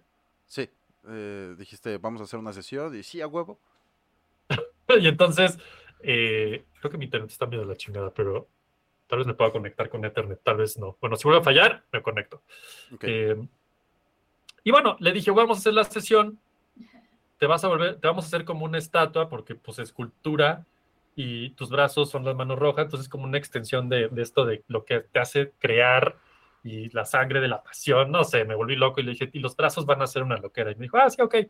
Y pues ya, la sesión, lo que aquí ven en la foto, que, es como pintura, que va como del antebrazo al, eh, pues al brazo, ¿no? Todo el codo, toda esa al bíceps, ajá. Se lo pintamos tal cual de negro y en la sesión yo sabía que eso se iba a reemplazar. Entonces, ¿por qué lo pinté de negro? Pues le daba luz y me reflejaba un poquito de luz como para saber dónde iba la sombra, dónde iba la luz, nomás como referencia. Al final de esa sesión hicimos un chingo de tiros de pintura roja cayendo en una cubeta. Okay. Entonces, más o menos para aprovechar la iluminación que ya tenía para la sesión y que fuera más o menos lo mismo. Nunca sale igual, pero pues algo similar, ¿no? Eh, y ya después, claro que pasé un chingo de horas en Photoshop reemplazándole los codos con las pinturas, con los brazos y pues no hubo de otra. Aquí ya tenía que doblarlo un poquito, moverlo, contorsionarlo, pintarle sombrita. O sea, son muchas, muchas horas de Photoshop en fotos como esta. Pero porque... Perdón. Diste tips buenos. ¿eh? Una es, si no quieres andar pagando stock, tú hazte tus fotos, pero te vas a llevar un rato. Dos, claro. Eh, está bien esa parte de pintarlo, lo de los brazos como de otro color, no se me había ocurrido, pero yo pensé que lo, ibas a pintar este gris. Fíjate que ya hoy, te podría decir si hubiera sido una mejor idea. en ese momento, así fue como, pues píntalo negro, X. y ya la maquillista dijo, ah, sí, hago, le pintó tal cual. Si ven las fotos originales, tienen negro en esa sección, ¿no? Eh, y si hubiera sido mejor gris, la neta. Así es que tip, si van a reemplazar algo, lo ideal es gris. No verde, no azul, olvídense, eso, eso es para video. En, foto verde y azul es una estupidez, no sirve de nada. Sí, claro. Eh, entonces sí, lo, al final del día pues tienes la referencia de dónde va la luz, dónde va la sombra, hasta dónde llega el codo, ¿no? Todas esas, todas esas situaciones que a la hora de reemplazar pues tendrían que hacer match. Exacto, y sobre todo no pintar sobre donde hay sombra, ¿no? Porque hay muchas veces que veo a los chicos que quieren hacer Dodge and Burn y le quieren poner luz donde hay sombra y así como de chavo, no, o sea, hay, zonas de luz. Esas respetadas, ahí dale. eso que dices, David, es importantísimo. Mucha gente luego me pregunta, güey, es que cómo haces un, desde una composición hasta un, lo que quieran en Photoshop, y, la, la, siguiente frase es que se vea realista, o que se vea bien, o que haga match, o que lo veas y digas, ah, no mames, sí le creo, ¿no? Y esa es la clave, justo lo que acabas de decir. Si hay luz, ahí va luz. Si hay sombra, ahí va sombra. Soy súper estúpido, pero cuando lo estás editando, algo, algo que luego, pues hay banda que lo hace, ¿no? Y, pues respeto, está chingón, ¿no? De yo le voy a cambiar la luz en Photoshop. Yo digo, pues, pues date, güey. O sea, si eso es lo tuyo, dale. No sé para qué lo harías. Si ya lo iluminaste bien en tu, en tu estudio, en tu sesión, en lo que sea que lo hiciste, yo más bien les diría, agarren lo que ya tienen en su sesión, tomen la iluminación que ya está ahí y usen eso como la base para lo que van a poner después. ¿no? Entonces, a lo mejor algo muy photoshopeable, y siempre se los digo, es el color. Si no te gusta ahorita el color de la luz y no tienes un gel exacto, no hay pedo, ese se lo puedes cambiar bastante fácil después. Pero cambiar la luz, como dices, ¿no? Poner luz donde hay sombra o poner sombra donde había luz, híjole, eso sí es, eso es como, ¿para qué me pare de sufrir, muchacho? No lo haga. Mejor vuelva a hacer la sesión con una luz bien, con una sombra bien. Y desde eso sí es importante. Cuando estoy editando estas cosas, o mejor dicho, cuando estoy tomando estas fotos, ya sé. De hecho, esta, esta que está ahorita de Ghostbusters, si la puedes regresar y poner tantito ahí. Este es un ejemplo exacto de lo que estoy diciendo de qué no hacer y qué sí hacer, ¿no? Está hasta abajo. Abajo, abajo, abajo. Ahí está, la segunda. Ah, está. Ok. Los dos, los que estén viendo esto bien, los que están solo escuchando, bueno, se lo pueden imaginar. Es, voy a tratar de decirlo lo más gráficamente posible. Hay tres Ghostbusters en la parte inferior, tres cazafantasmas. Los dos de la derecha tienen el mismo esquema de luz. La de la izquierda, que de hecho es una cosplayer famosona, Puchis, por ahí un saludo si algún ah, día de esto. Puchis, ¿qué onda? La famosa Puchis, sí, sí. Este, ella no tenía el mismo esquema que ellos de luz. Y de hecho, si se fijan, se nota cañón. O sea, ya que lo ves, dices, mm, algo está raro ahí. ¿no? Y, me pasó justo eso, ¿no? Esta, esta composición como tal no estaba planeada cuando empecé esas, esa sesión. Un día fue de, hey, vamos a hacer fotos, Ghostbusters, Kyle. Dije, órale, nos la echamos a ver qué sale y vamos a ver qué pedo, ¿no? Y entonces, el día que me inspiré para hacer esta composición, pues dije, ok, estaría chingón que salgan los tres, y, en este, y cuando llegué al punto de ponerla a ella, pues resultó que la luz de ella era súper diferente a la de ellos. Sí, sí, sí. Y entonces estuve en ese momento de, bueno, le voy a poner sombra y le voy a poner luz y le voy a poner... Y ya cuando la acabé dije, bueno, mm, mejor suerte. Ahí, eh, ahí me reforcé el tema de, güey, ojalá lo hubieras tomado bien desde el principio, ojalá hubieras pensado desde el principio que ibas a hacer esto, ojalá hubieras planeado, ¿no? Y entonces te das así ese caminito de... Pues, o tal vez hasta tomarlas por separado, ¿no? Para que tengan el mismo esquema, pero es que también hubiera sido un pedo luego recortar. De hecho, no, espérate, ellos tres están tomados por separado. Ah, ok. Era un setcito chiquitito, de hecho era un garage de uno de ellos. Yo puse ahí mi ciclorama y mis luces y me los fui echando de uno en uno y cuando le hice, le hice fotos a Puchis fue al principio y tenía que irse y la chingada. Entonces le hice unas fotos de una forma y luego les pude refinar la foto a los demás y salió diferente. Entonces a la hora de juntarlo, me viene ese súper pedo. Oiga, profe. Así, así dígame. Y, o sea, aquí sí usaste fotografía de stock, me imagino, para el fondo o... El fondo de esta foto es una foto que yo tomé en Nueva York hace un chingo de años. Ok. En, mis tiempos de street fotografía, huevo. Entonces, en un viaje que hice a Nueva York alguna vez hace muchos años, pues me volví loco por todo Nueva York, tomando fotos de todo Nueva York, de día, de noche, de abajo, de arriba, de luz, de lo que había, ¿no? Y muchas de esas fotos las he usado para fondos de muchas de mis composiciones. En este caso me quedó poca madre, me sirvió exacto. Y, también es un pedo porque tienes la foto de los personajes, como la hiciste, como sea que la hiciste, con la luz que la hiciste, y luego el fondo, pues idealmente tendría que hacer match tanto en luz como en posición. Entonces, así que digas, puta, fue facilísimo ponerles este fondo. Fue más bien como milagroso, porque a la hora de la hora dije, ah, pues mira, tenía esa foto. los que no están viendo, es un callejón como en los edificios en Nueva York, que tiene una luz muy dura que viene detrás, ellos tienen una luz muy dura de lado, entonces como que medio hace match con los dos Ghostbusters, pero con Puchis no, porque no tenía esa iluminación, entonces medio le inventé luz, ¿no? Entonces, bueno. Si escucha esto, vas a ver que no hiciste las fotos con ganas con ella, ¿sabes? Entonces, no, es cierto.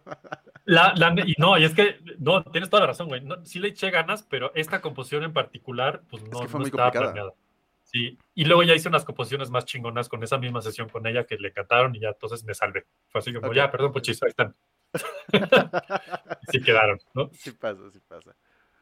Entonces eso, es, es, es, mucho, si vas a hacer, yo siempre diría, el, el, error es llegar a Photoshop, abrir tu foto y decir, a ver, ¿qué le hago? ¿No? O sea, si estás haciendo eso, no digo que esté mal, porque pues también se vale improvisar y, y, aprender así, pero siempre es mucho más fácil llegar a Photoshop ya con una idea de qué quieres lograr antes de abrirlo y decir, a ver qué le hago, ¿no? O sea, para eso entonces yo usaría Lightroom. Lightroom, ah. pues sí. Y de hecho, todo mi proceso siempre empieza en Lightroom. Todas mis sesiones las edito primero en Lightroom, bueno, las revelo en Lightroom, les agrego luz, les quito color, les pongo más sombra, más... Pues Lightroom, ¿no? Al final del día. Sí, sí, sí. Que por cierto, Lightroom versus Capture One, nunca he usado Capture One. Ok. Porque, porque pues ya pago Lightroom, entonces ya, pues ya, ¿no? ya, ya, estoy casado con Lightroom y Photoshop, así es que pues ni pedo, así la cosa. Sí, Y es que es más eh, difícil, ¿eh? ¿eh? Bueno, en Capture One no tienes esa facilidad de controlé y exportas a Photoshop y demás, y luego regresarla y demás. Ah, tienes que exportarla en TIFF y que no sé qué. Eso sí he notado muchísima diferencia en cuanto a calidad. Eh, cuando abres las fotografías en especial de Sony, claro. en Capture. En Capture igual de Fuji. Para los, para los que no saben, Sony Capture One pues son cuates. Sí. Y tienen deal y todo el pedo. Entonces, me hace sentido eso. Ya me lo han dicho varias veces y sí digo, maldita sea, estoy pagando Lightroom, déjenme en paz. y como dices, lo, chingón es que hay compatibilidad con Photoshop y toda la suite de Adobe, ¿no? O sea, pero bueno, al final del día, mi, resumen de esto sería que si, se trata de revelar una sesión y no le vas a meter mano, pues a veces muchas sesiones las termino en, en Lightroom y ya, ¿no? Ok, sí. Tengo una duda, bro. A ver, échame. ¿Qué equipo usas? Tanto de iluminación como de, de equipo fotográfico. De, cámara como tal, eh, pues ya tengo varios años con una 7 AR2. Ajá. Es mi, mi, cámara de bolsillo de batalla de todos los días. De hecho, estar por aquí atrás. Ah, tengo una R2 con un 2470 F4 size. Ese es como una gran mayoría de mi trabajo que van a ver en todas mis redes está hecho con ese combo de la AR2 con mi 2470 F4. ¿no? Ese es como el, el de cajón. Ya si Sony se pone guapo y me va a prestar lentes y la chingada, bueno, no, hombre, pues me vuelvo loco como todos, ¿no? Ese de ahí en iTunes me la pasé con el 70-200 G Master y bueno, no, pues yo sentía que volaba, ¿no? O sea, y con la A1 y no, hombre. Sí, de hecho ahí también andaba este, probando esas camaritas. No, hombre, pues. La, la 1 está muy poderosa. No, manches, Los lentes, vaya, o sea, si dices, están muy chidos, está muy rápido el business, porque vaya, siempre lo nativo va a ir mejor. Claro. Pero, justamente como tanto tú como yo manejamos una foto muy controlada, se podría decir así, por el uso de flashes, claro. no siento que se note una diferencia en calidad en lentes, entonces ni se vuelvan locos por esa parte. No, de hecho, sí, ojalá no haga Sony esto, pero da igual que lente use. ah, no, no, da igual, pero, o sea, sí hay, diferencias y sí las he notado y todo, pero Exacto, o sea, esta foto que, de los Ghostbusters que tenemos ahorita aquí, ¿no? O sea, esas fotos de ellos, los retratos de cada uno de ellos de cuerpo completo, los hice del tamaño del sensor, o sea, si eran fotos de ellos de retrato bien hechas con fondo gris, o sea. Sí, sí, sí. Y entonces cuando piensas, puta, pues los, los hice de una tercera parte de su tamaño para ponerlos en una composición que es un póster, que además, déjenme les digo, ese fondo que usé ahí ni siquiera estaba hecho en full frame, entonces cuando lo hice gigante, también no crean que se ve wow al 100% esa foto, ¿no? Entonces, ya cuando empiezas a hacer estos desmadres dices, pues sí, la verdad es que podría haber sido un 1855 bien usado y Ajá. no habría tanta diferencia, ¿no? Sí, sí, sí. Bueno, es que también, ¿para dónde va la foto? ¿no? O sea, Exactamente. Sí, Ese es un tema. Y, y si su respuesta es redes sociales, puta, pues usen el celular. No, no es cierto, sí usen su cámara chingona, pero, pero, ajá, exacto, no, no, tampoco se quiebren mucho la cabeza con eso, ¿no? Sí, exacto.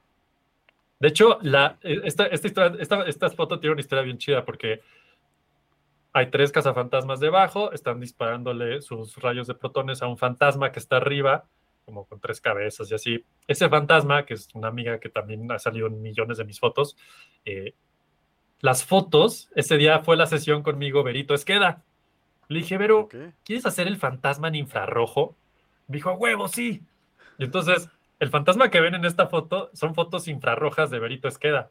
Que Sí, me dijo, es- sí, es ponlo, ponlo. Justo lo que te iba a decir, tiene un tema como medio infrarrojo. ¿Cómo lo lograste? Así, Vaya. con- lleven una Berito Esqueda a su sesión y con eso se logra. Sí, sí, sí. Órale. Es un Sí, tema sí, sí. eso de la fotografía infrarroja, es un mundo. totalmente Sí, es una locura. ¿no? Luego invita al Ok. podcast también, porque es toda una historia eso del, del infrarrojo. Y esto era cuando empezaba Berito apenas con ese tema, o sea, y ya era así de, güey, fotografía infrarrojo, no mames, fantasma infrarrojo, y Vero así, güey, sí juego. Estuvo muy divertido. Ok, qué chido. De hecho, sí la quiero invitar al podcast, pero todavía no, no consigo el, el- el contacto. Tal vez ya lo Yo- conseguí. Yo te lo paso. Gracias. Perfecto. Sí, no. Entonces eso, como dices, al final del día es lo más importante es, si vas a hacer este tipo de fotografía, yo les diría, siéntense aunque sea pinches 20 minutos en un papel y pongan qué quiero hacer, qué necesito. Así no llegan a la sesión así de, bueno, a ver qué pasa. No, pues no, güey. O sea, si ya sabes más o menos para dónde va el show, no hay mucho de dónde. Y ya sé, y siempre, y se vale, que ya estando en la sesión muevas todo, ¿no? Pero ya tienes como una base de dónde partir. Porque al final, todo esto, al menos en mi caso, va a concluir en Photoshop. O sea, de hecho, siempre me gusta citar a John Favreau, ese, ese épico creador de contenido este, cinematográfico, el, el- nada más el responsable de Iron Man y del Mandalorian, sí, todas esas cosas que nadie ha visto. Exacto.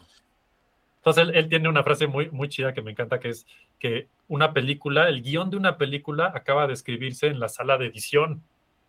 O sea, básicamente lo que está diciendo, si habláramos en foto, es una foto acaba de hacerse el día que estás editando, le guste o no a quien le guste este pedo. Y más este tipo de foto. Entonces, a mí me ha pasado muchas veces que aunque ya tengo claro el concepto, la idea, ya hice la sesión, ¿no? Llego a Photoshop, empiezo a hacer mi concepto y a la mitad del camino es de, ah, ¿y si le hago? Y entonces valió madre todo, güey, y entonces vuelvo a hacer todo desde cero, ya sabes. Sí, sí, sí, sí pasa.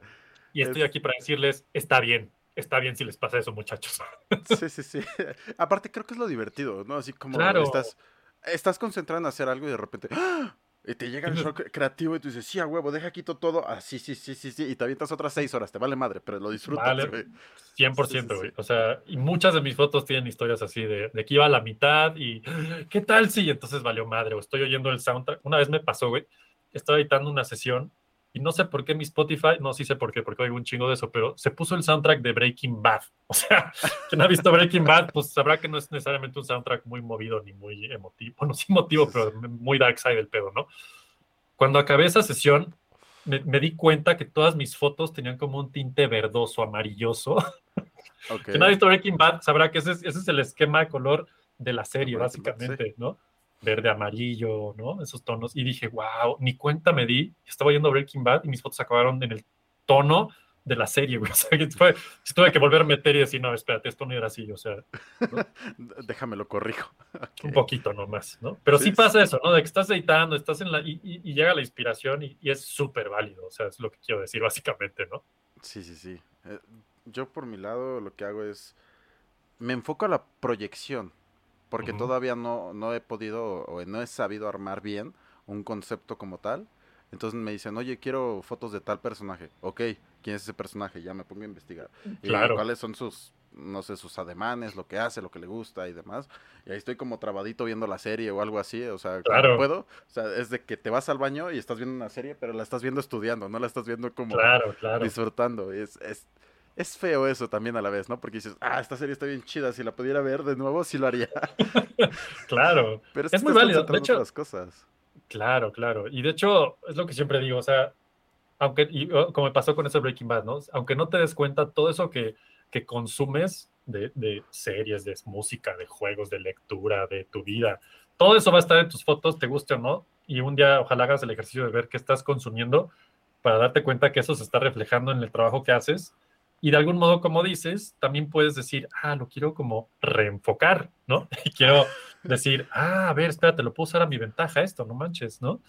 Eh, y empiezas a reconstruir todo este, este diálogo de, pues yo ahorita, por ejemplo, estoy viendo la de Sandman, pinche serie está increíble, hermosa, la estoy amando.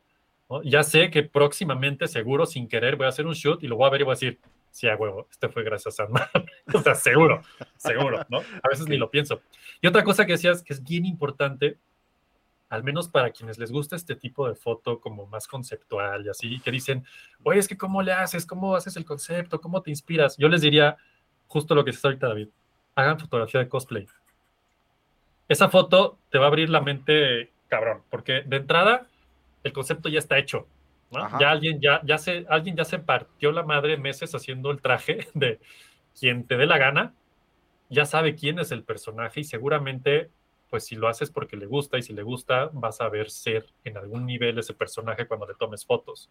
Claro. Y por otro lado, ya tienes material, mucho material seguro que puedes estudiar de ese personaje y decir, ah, mira, siempre que sale pinche este, ahorita estaba también, estuve clavadísimo con la serie de, de Demon Slayer, ¿no? Entonces, pinche Demon Slayer dices, no me acuerdo cómo se llama ahorita el maestro del fuego, pero a ese güey, puta, pues los tonos son el fuego, ese, ya, ya me vi haciendo un, un güey del fuego próximamente con ese personaje, nomás que me salga un cosplayer que lo haga chingón y seguro lo hacemos, ¿no? Sí, sí, sí. Ya tienes todo resuelto, ya tienes la paleta de color, ya tienes el personaje, ya tienes la idea, ya más es buscarte, ok, lo llevo a un lugar que se parezca a algún lugar de la serie, o me hago bolas después en Photoshop y le invento un lugar que se parezca, de stock, de lo que sea, ¿no? Yo les diría, después de hacer algunas sesiones de esto, seguramente vaya un momento en que digas, "Ah, a lo mejor puedo ahora hacer esto por mi cuenta, y ya tienes un poco de práctica, o un chingo, dependiendo cuánto hayas hecho, y te va a ayudar un montón, ¿no? Porque al final, pues entre frikis nos entendemos, ¿no?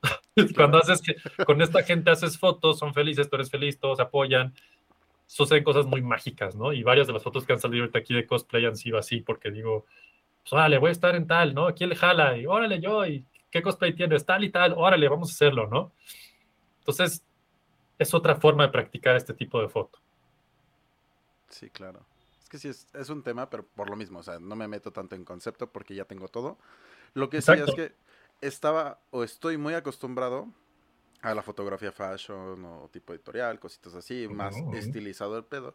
Y de Sí. repente me llegaban las chicas y yo así, "Ah". o ¿Qué sea, hago? vi la serie y todo se me borró, güey. "Ah, ¿Qué hago? Ya sé, güey.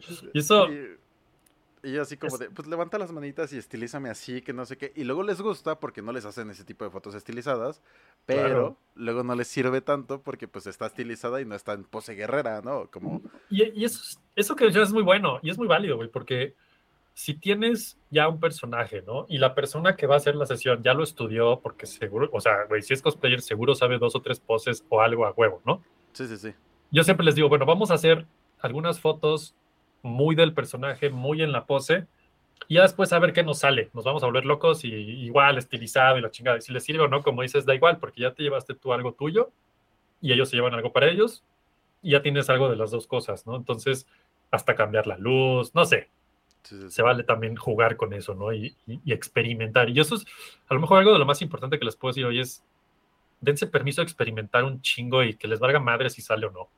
Ojalá les hagan un par para entregar y si es intercambio tengan que darle a su, a su equipo, ¿no? Hagan un par de, de colchón al principio, las básicas, y luego ya vuélvanse locos. Y por lo general, esas fotos de me volví loco al final son las que a todo mundo le acaban fascinando, ¿no? Exacto. Y, y es eso, o sea, no sé, o sea, yo empecé a jugar un montón con el Flash, con este tipo de sesiones y demás. Y es de esas veces que hacía las fotos bien antes, pero bien. ¿no? Así como hasta ahí, ah, sí, el recorte y ya, ¿no? Pero de repente es, sí, pero creo que le hace falta algo aparte del recorte y de su luz principal. Y si pinto el fondo así, que no sé qué, y de repente ya me veo usando ocho flashes y... ah. Cla- claro, está buenísimo. Sí, sí, Fíjate sí. que ahora que mencionas eso, de hecho, eso sí los tengo por aquí. Yo empecé, mi camino de los flashes empezó con esto. Quien lo esté viendo, estoy enseñando aquí unos flashecitos de Sony, que son los flashes de Sony, que son los que vende Sony. Y fue con los que yo empecé. O sea, son speedlights de los que se montan arriba de la cámara, que si tienes varios, los puedes usar de manera inalámbrica. Si tienes radio, los puedes usar de manera inalámbrica. Son mucho estas fotos que están viendo ahorita de Ghostbusters. La mayoría de las fotos que ven en este reel que está pasando ahorita están hechas con estos flashes. Con dos o tres de estos flashes siempre. O sea. Y con estos empecé, y con estos aprendí, y con estos entendí cómo era un flash, con estos entendí que había un modo manual en los flashes y que yo podía decirle cuánta potencia podía tener mi flash, que lo podía poner en un lugar diferente, que podía usar diferentes tipos de cajas de luz, ¿no? Eh, y así fue evolucionando. Un día de pronto tuve la oportunidad de hacer unos Profoto y fue como, no mames, no, pues estoy Sí, sí, jugando claro. muy chapa con mis flashecitos de juguete, no mames, ¿no? O sea, Bueno, es que si ya son ligas super mayores. Pero, por ejemplo, y- y- la vez que te vi estabas usando una de 600 y dos 200, ¿no? Sí, de hecho, ese- menciono esos Profoto porque un día los vi y dije, wow, eso quiero ser de grande, no mames. Nunca Sí, los he vuelto a usar porque cuando los quise comprar dije, ah, no, gracias, joven. Este, no, fue así de, ahorita no. Sí, claro. Y de pronto, del, no sé, güey, de la coladera salió Godox con un pinche power que yo dije, ¿qué es esto? ¿No? Y, y empecé a usar estos flashes Godox y dije, güey, están poca madre, están Sí, sí, sí. increíbles, no mames. Entonces ahora trabajo casi siempre con un par de AD200 que son, son mejores que estas cositas de Sony Ajá. y son del estilo, son muy portátiles, ¿no? Y puedes lograr lo que quieras con esos flashes. O sea, la neta es que tampoco necesitas irte por una de 600. O, digo, si tienes con qué, vas. Son unas Claro, chuladas ¿no? de 600, ¿no? Sí, hombre. Pero que, ver, flashes. Si estás en estudio, no ocupas más del 200. Incluso de los Speedlight, te va perfecto. Depende de qué quieras hacer, ¿no? O sea, si quieres congelar movimiento, dices, eh, tal vez sí un, un 400 o algo por ahí, ¿no? Eh, pero de ahí en adelante, si no vas a salir a street y demás, y que te esté pegando el sol directo, por ejemplo, ahí en, en el evento de Nightons estábamos este, con bastantito sol, sí necesitamos bastante Sí, potencia. Correcto. Entonces, sí, de mínimo el 200 y ya, preferiblemente un 600 Exacto. como principal. Ahora, aquí tocas un tema bien interesante y es, yo soy cero técnico, güey. O sea, de verdad, a veces no sé cómo logro las cosas. Soy muy empírico, soy muy de probar, soy muy de agarrar y de echarlo a andar y decir, a ver qué pasa. Y así he aprendido, ¿no? Obviamente, pues sí, ya me sé mis fórmulas, ya me sé muchas cosas, ¿no? Pero yo les diría, usen lo que tengan a la mano. Si es una pinche lámpara, úsenla. Da igual qué lámpara. Úsenla, prueben con ella, entiéndanla y les prometo va a llegar un punto donde ya no les va a dar. Y van a decir, híjole, es que ¿cómo logro eso? Entonces, es de, ah, para eso ya necesitas un flash. Puta, pero ¿cómo se usa un flash? Yo eh, tengo que decirlo, yo era flash fóbico muy cabrón al principio. O sea, a mí me decías flash y yo decía, no, este, yo con mis lamparitas estoy chingón, gracias. ¿no? Yo, yo fui uno de esos güeyes que decía, no, no, no, no, yo con la luz del sol estoy, ya con eso. ¿no? Sí, sí, sí. Así de, es que no sé usar flashes, pero bueno. Este, un día tomó un taller con Joe McNally, quien no sepa quién es, por ahí lo buscan, otro chingonazo que tiene toda la vida haciendo foto y que ese fue el güey que me cambió el chip y me hizo ver, ah, ¿eso se puede hacer con un flash? No, pues sí estoy bien mal, ¿no? Y, Sí, sí, y fue ese momento de decir, ah, pues, pues creo que sí necesito aprender a usar flashes, ¿no? Entonces me hice de mi primer flashecito y no me salía ni madres, güey. O sea, de verdad yo decía, güey, ¿para qué tomé el taller? No sé nada, no me sale nada. ¿Cómo entiende? ¿Cómo entiendo esta maldita cosa que dispara en una centésima de segundo? Ni sé qué está pasando, ¿no? O sea, así fue así. Era, era horrible, güey. Yo decía, no es que, ¿cómo, cómo lo hacen? Pues ya te pones a estudiar, te pones a practicar un chingo y llega un día que dices, Ah, Ah, y entonces nunca puedes es. regresar. Nunca puedes regresar. O sea, de hecho, a mi novia le acaba de pasar eso, ¿no? O sea, no le acaba de pasar. Fue un proceso gradual, pero ahora ya no puede dejar el flash. Antes decía, no, así yo no lo necesito. Y un día tuvo ese, ese proceso de, "Ah, no ma y ahora ya no lo puedes soltar, ya es como, no, güey, claro. ya, no, ya, ya no puedo regresar, o sea, ya no, ya no puedo volver a ver mi foto con esa nitidez, con esa luz, con- no, Sí, o sea, sí, entonces es un proceso y por eso insisto, lo que tengan a la mano, úsenlo, sea lo que sea. Tampoco digan, no, pues no tengo flash, no voy a hacer foto, no, no, no. Ahí nos, nos dicen a David o a mí y armamos algún desmadre y todos usamos flashes, nos divertimos y aprendemos, ¿no? Vemos qué onda. Ujú. Exacto, pero, pero no se limiten, o sea, hagan con lo que tengan y si un día tienen flashes, pues a toda madre, ¿no? Entonces, a lo que iba con esta historia, que no sé por qué me desvía tanto, pero bueno, es que a, ve- a mí a veces me decían, güey, pues tenemos un AD2, porque, era- ah, bueno, por algo estaba en Nightons, también soy embajador de fotomecánica, y a veces me dicen, güey, vamos a hacer un shoot, ¿qué necesitas? Y yo, pues, ¿qué tienes? Pues ahorita tenemos el 200, un 400 y un 600. Yo, pues échenlos, total, pues si eso es lo que hay, eso voy a usar, ¿no? Entonces, claro. como, como habrán visto en toda mi historia hasta ahorita, eh, mi proceso siempre ha sido como, como que primero hago y luego ya entiendo qué chingados hice, ¿no? Y luego he hecho, tiro, hecho a perder muchísimo y en el camino digo, ah, ya entendí, ¿no? Entonces, Sí, sí, sí. a mí a veces me decían que el 600, que el 200, y yo decía, puta, pues no sé qué sea ni el número, no sé ni de qué hablan, supongo que uno es más que el otro. Y luego ya fui entendiendo, ah, son los watts, güey, no mames. ¿No? Sí, claro. Pues, un poco de esta historia se las cuento para que digan, güey, porque hay muchos que dicen, es que yo no entiendo eso, güey, da igual, ponte a hacer algo y seguro algo vas a entender en el camino, seguro. O sea, Exactamente. y ya después reconstruyes en tu mente qué pasó y dices, ah, ¿no? De hecho, no sé si sabes cómo yo empecé una foto de alguno de los podcasts, Ujú. lo he tocado. Échalo, échalo. El chiste es de que yo le quería hacer fotos a, a una pareja que tenía hace un tiempito. Ajá, te, te enajenas y dices, es que estás bien preciosa y te quiero tomar fotos. A huevo, a qué". huevo, sí, como debe ser. Y pues empecé con el celular.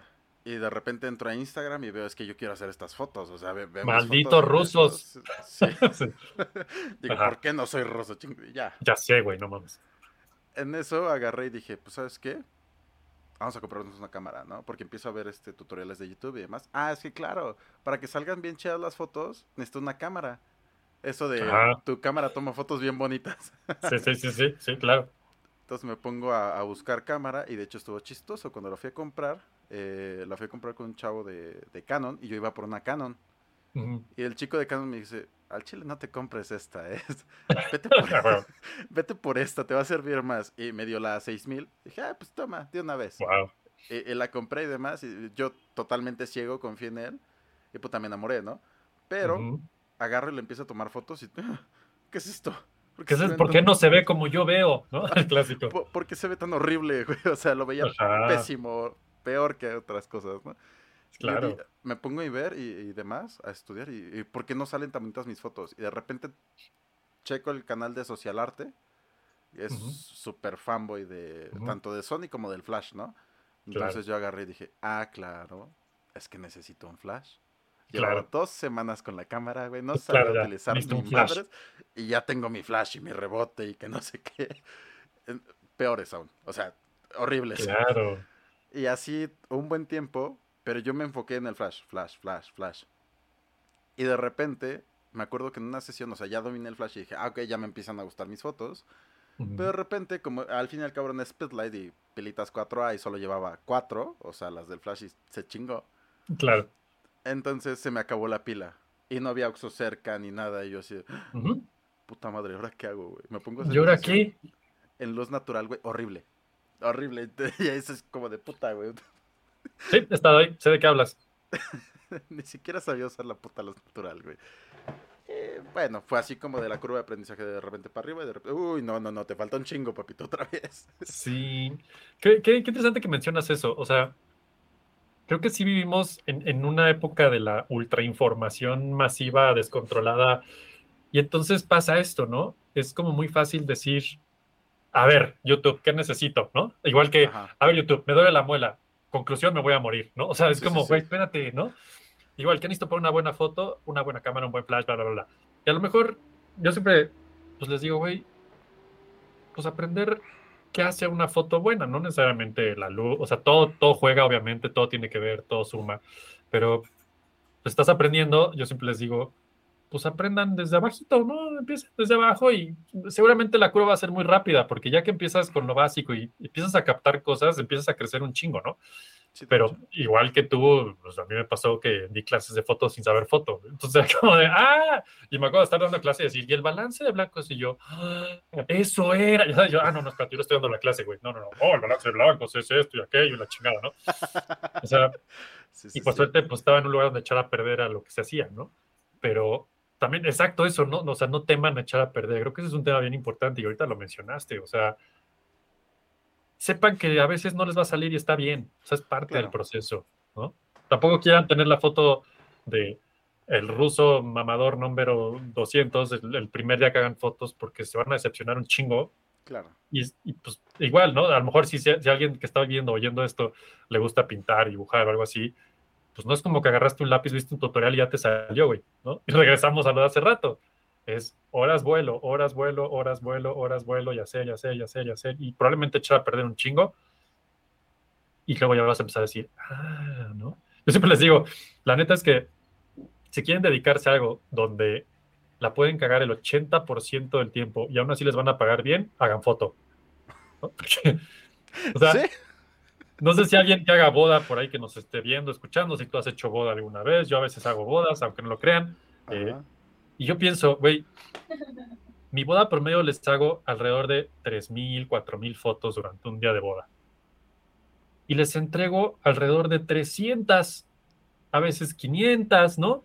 O sea, es como el 10, es el 10% según yo, ¿no? O sea, es como, eso quiere decir que pude haber cagado el 90% de lo que hice y no hay pedo. Claro. Y te pagan bien. Y lo mismo va a pasar con producto, con modelo, con quien hagan fotos. Estoy seguro que de su 100% de la sesión, lo bueno es como el 20 o 10% a lo mejor. De hecho, hay un ejercicio bastante bueno. No lo hagan en sociales. En sociales sí dense, ah, vuelo, por favor, porque... Mm.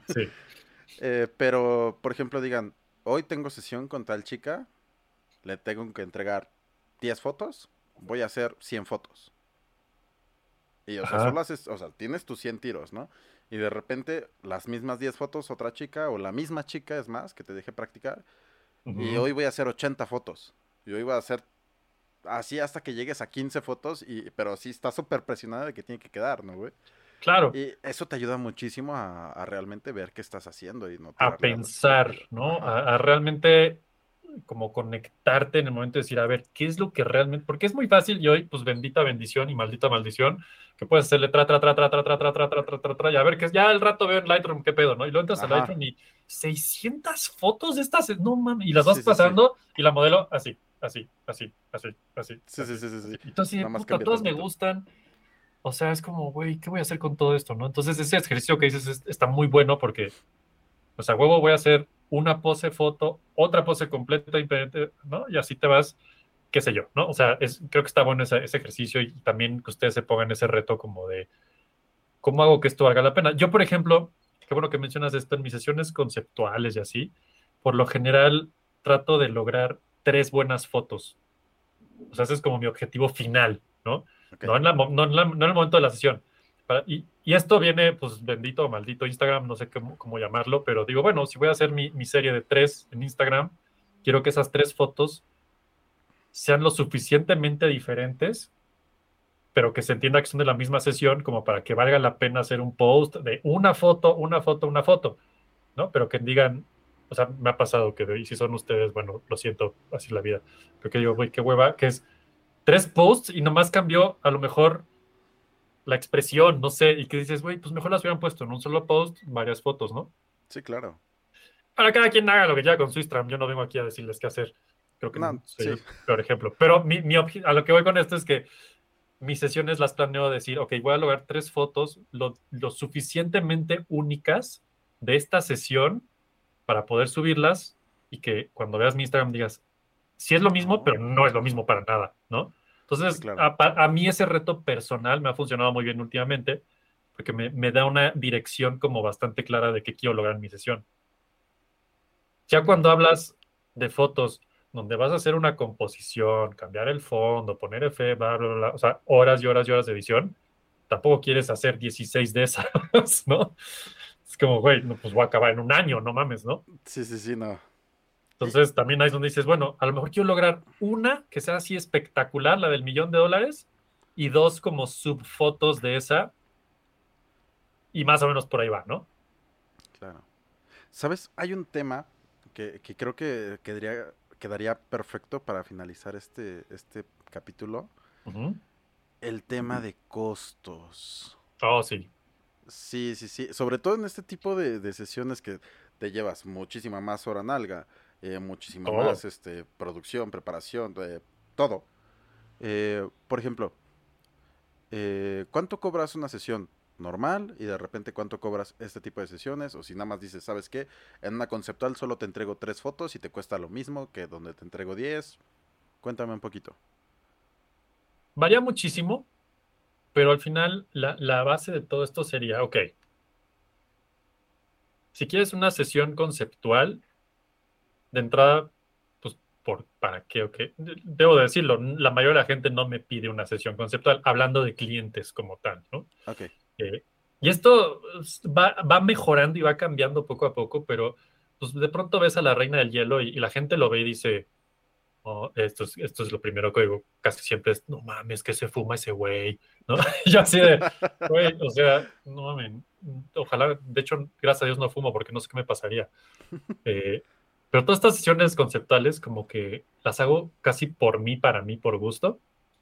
Aunque si ha pasado que un cliente llegue y me diga, oye, eh, hace un, par de años le hice sesión a una, a una actriz de voz, eh, Claudia Garzón se llama. Ella hace doblaje, hace comercial, hace un chorro de cosas. Este, este, este fue un gran reto porque de pronto llega contigo alguien que hace audio, que hace voz y te dice, quiero fotos. Y tú así de, puta, ¿cómo? ¿Qué hago, ¿qué hago con algo, ¿Qué hago con algo tan abstracto en un medio que es tan diferente? Entonces, de hecho llegó y me dijo, güey, es que tal cual me metí a Google, busqué fotografía conceptual y te encontré y me encantó tu trabajo y quiero que hagas lo que quieras conmigo, que sea conceptual para hacer el mundo verme con una imagen que tenga que ver con audio.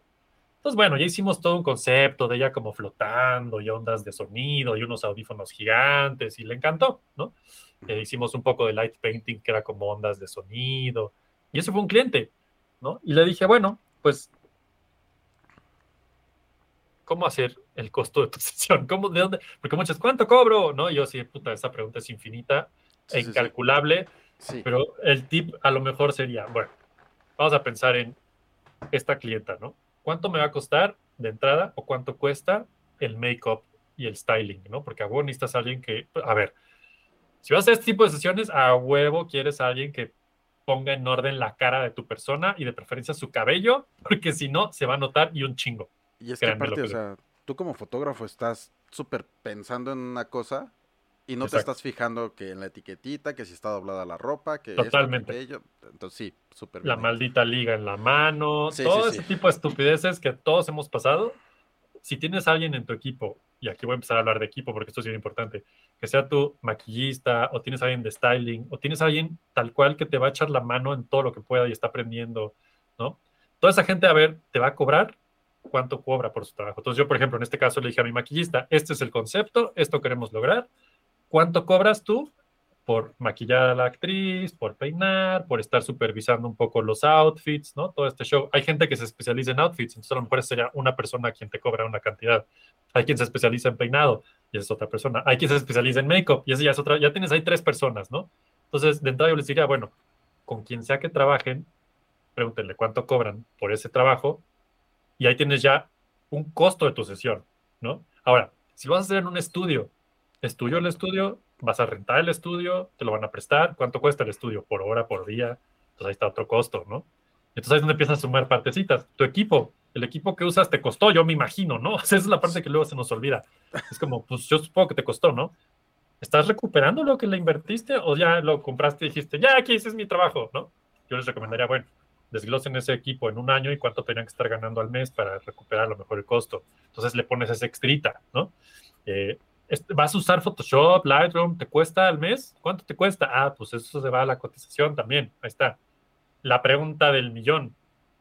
¿Estás de alta en Hacienda y pagas impuestos y ese tipo de cosas? ¿Vas a dar una factura? ¿Vas a cobrar IVA? ¿No? Y todavía, hasta ahorita, todo esto que estoy diciéndoles son costos, ni siquiera he hablado de lo que yo cobraría por mi trabajo, ¿no? Sí, claro. que por lo general eso yo ya tengo unos números en mi mente aprox, según lo que voy a hacer. Para que se den una idea, esta sesión de esta chava, y la verdad creo que le fue muy bien, acabó pagando 25 mil pesos. La de la... la... que les digo que es conductora, no, la que es conductora, Ah, esta ok. no está aquí, pero es, es, un- es un trabajo que es conceptual de este estilo, ¿no? Eh, Y esto fue ya considerando make-up, estudio, bla, bla, bla, bla. Creo que la verdad está bastante... Ya cuando haces cuentas de todo esto y empiezas a ver los números, dices, Ay, hay, hay como dos momentos. Hay un momento de pánico en el que dices, güey, ¿quién va a pagar esto por una sesión nomás? ¿No? Y luego, Sí, sí, y, sí. y me pasó en este caso, ¿no? Yo le dije, ah, pues cobro, sería, no me acuerdo si eran como 25, 30 mil pesos, algo así. Le dije, pues es esto, ¿no? Lo vio y me dijo, ok, está perfecto. Yo así de, oh, ya sabes, de, Sí, sí, güey, sí. pude cobrarle más, no mames, ¿no? Entonces cuando dices, bueno, bueno, pero pues está chingón, órale, ya está, ¿no? Pero es que eh, cabe que ella quiere fotos tuyas. O sea, quiere Eso es bien importante. Ajá, o sea, no solo quiere Exacto. fotos. Ah, Hay mucha gente que quiere fotos ahí, es la que te va a regatear. El chiste es, ya, Y, es, y tengo para un ahorita. estilo, tengo mi esencia como fotógrafo, te doy esto. Ah, bueno, entonces quiero fotos tuyas. Entonces el precio es, Ujú. sí es relevante, pero es lo de menos. Exacto. Ese precio, además, ojo, esto es importante considerarlo. En ese entonces, cuando hice esas fotos, pues yo les diría, esto es de hueva, es la parte que nadie quiere como fotógrafo, pero un día te vas a sentar y vas a decir, ok, ¿cuánto cuesta un mes de mi vida? ¿No? ¿Pago renta, no pago renta? ¿Pago servicios, no pago servicios? Todo lo que cuesta tu vida y tu vida lo vas a poner en una hojita y vas a decir, ok, ¿cómo recupero esto? Y cada vez que cobre tengo que incluir todo esto de algún modo, ¿no? Porque pues si no, ¿qué estás haciendo? ¿No? A todos nos ha pasado. Al principio decía, ah, ya, te cobro dos mil. Y me decían, sí, yo, "Oh, me va a pagar dos mil, no mames. Y luego llega un día en que dices, güey, es que dos mil no me alcanza ni para, ni, ni para la maquillista, no mames, ¿no? Sí, sí, sí. Entonces, es, es igual es un caminito, ¿no? Vas probando, vas cobrando, conforme vas teniendo un tipo y un estilo y un trabajo y la gente te va conociendo, puedes ir cobrando un poco más, vas creciendo. Pero también pasa, y ahorita que lo mencionabas, esto es importante, que un día llegan y te dicen, güey, necesito estas fotos, ¿sabes hacerlas? Ya depende de ti si lo quieres hacer o no. ¿no? Una vez llegaron y me dijeron, oye, mi hija de 15 años, porque como he hecho bodas por muchos años y esas bodas llegan a mí ya y las hago y ya, una persona a la que le hice la boda me recomendó con otra persona que tenía a su hija que iba a cumplir 15 años y me dijo, oye, pues te recomendé para unos 15 años. Y dije, ah, pues, pues jalo, ¿no? Le coticé, me dijo, sí, se hicieron. Nunca más, nunca más. O sea, lo hice una vez y dije, güey, ya, bye, nunca más. Y la clienta no estuvo nada feliz con el resultado, yo no estuve nada feliz con el trabajo. O sea, se notó por todos lados, ¿no? Lo probé, lo dejé ir. Pero como les mencionaba hace un momentito, de pronto si un cliente me dice, oye, unos retratos ejecutivos. Pues si vemos lo que hago, al final del día, si lo, si lo, si lo desglosas a su mínima expresión, pues es un retrato. ¿no? Sí, sí, la sí. verdad es que- y la verdad es que un retrato ejecutivo, pues no tiene ninguna ciencia más que una persona así y así y así. Sí, cruzando los así, brazos, ¿no?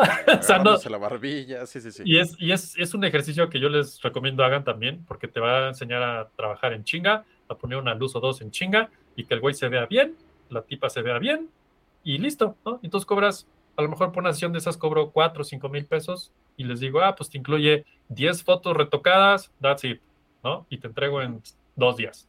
Ah, órale, ¿no? Y eso incluye ya mi maquillista, bla, bla, ¿no? Eh, y así vas haciendo como cuentitas. Al final del día les puedo decir, pues cobren lo que necesiten cobrar, pero también asegúrense de que ese cobro les haga sentido a ustedes y que a quien les va a pagar a veces no le va a hacer sentido. Es más, les puedo decir de clientes que me piden cotizaciones y se hacen de 10, a lo mejor se hacen 3. Y, y- y estoy trabajando en eso, muchachos. Pero pues, sí, Sí, sí, sí. llega, llega a alguien, y, y me ha pasado mucho con este tema, es más, de cosplay, de conceptual, que me dicen, oye, ¿cuánto una sesión de cosplay? Y les digo, 20 mil pesos. Y nunca vuelvo a oír, de ellos. ¿no? Es Sí, como, sí, sí, sí, sí. No, y es que eh,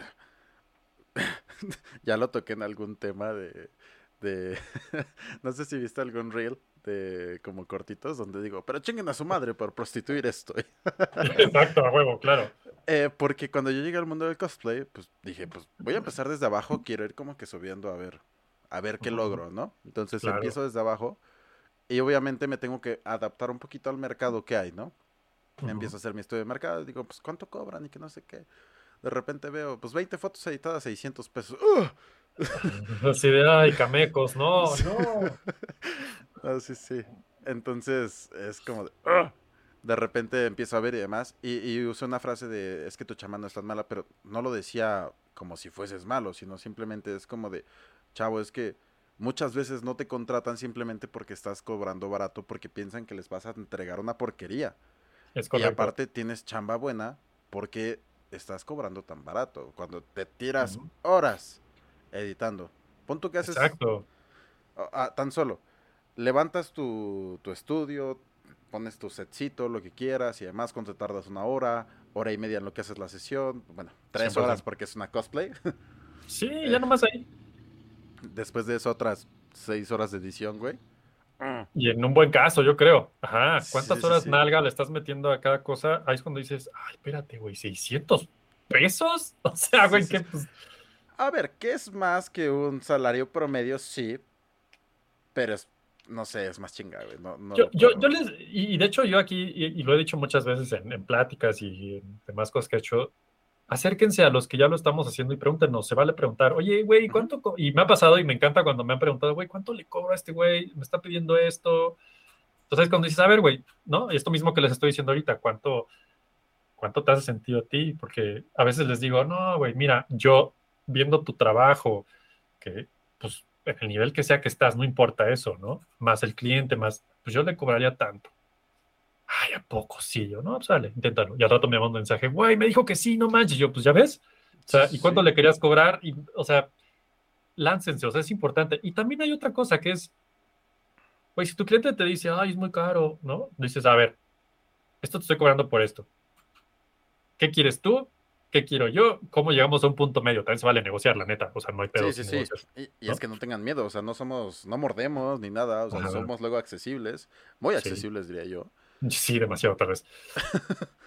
Y, y simplemente es como de, si nos interesa el personaje, no te lo vamos a hacer notar, ¿no? Pero si nos interesa el personaje, Sí, es muy válido. puede Y la que otra buen deal. como decíamos al principio, no dejen de hacer portafolio para ustedes, porque ese es el que vende al final, es lo que dice justo David ahorita, ¿no? Cuando ven tu trabajo y dicen, güey, es que eso está bien chingón, pues ya hay un interés genuino ahí por lo que estás haciendo, y yo creo que la persona que te contactó es por algo, ¿no? Exacto. Ahora, hablando de cosplayers, el cosplayer promedio, ya que se está comprometiendo con su arte últimamente, un buen cosplay no baja de 10, 20 mil pesos Sí, un cosplay. Entonces, cuando yo les digo a veces, a ver, te echaste todo este desmadre a hacer ese cosplay hermoso, precioso, increíble.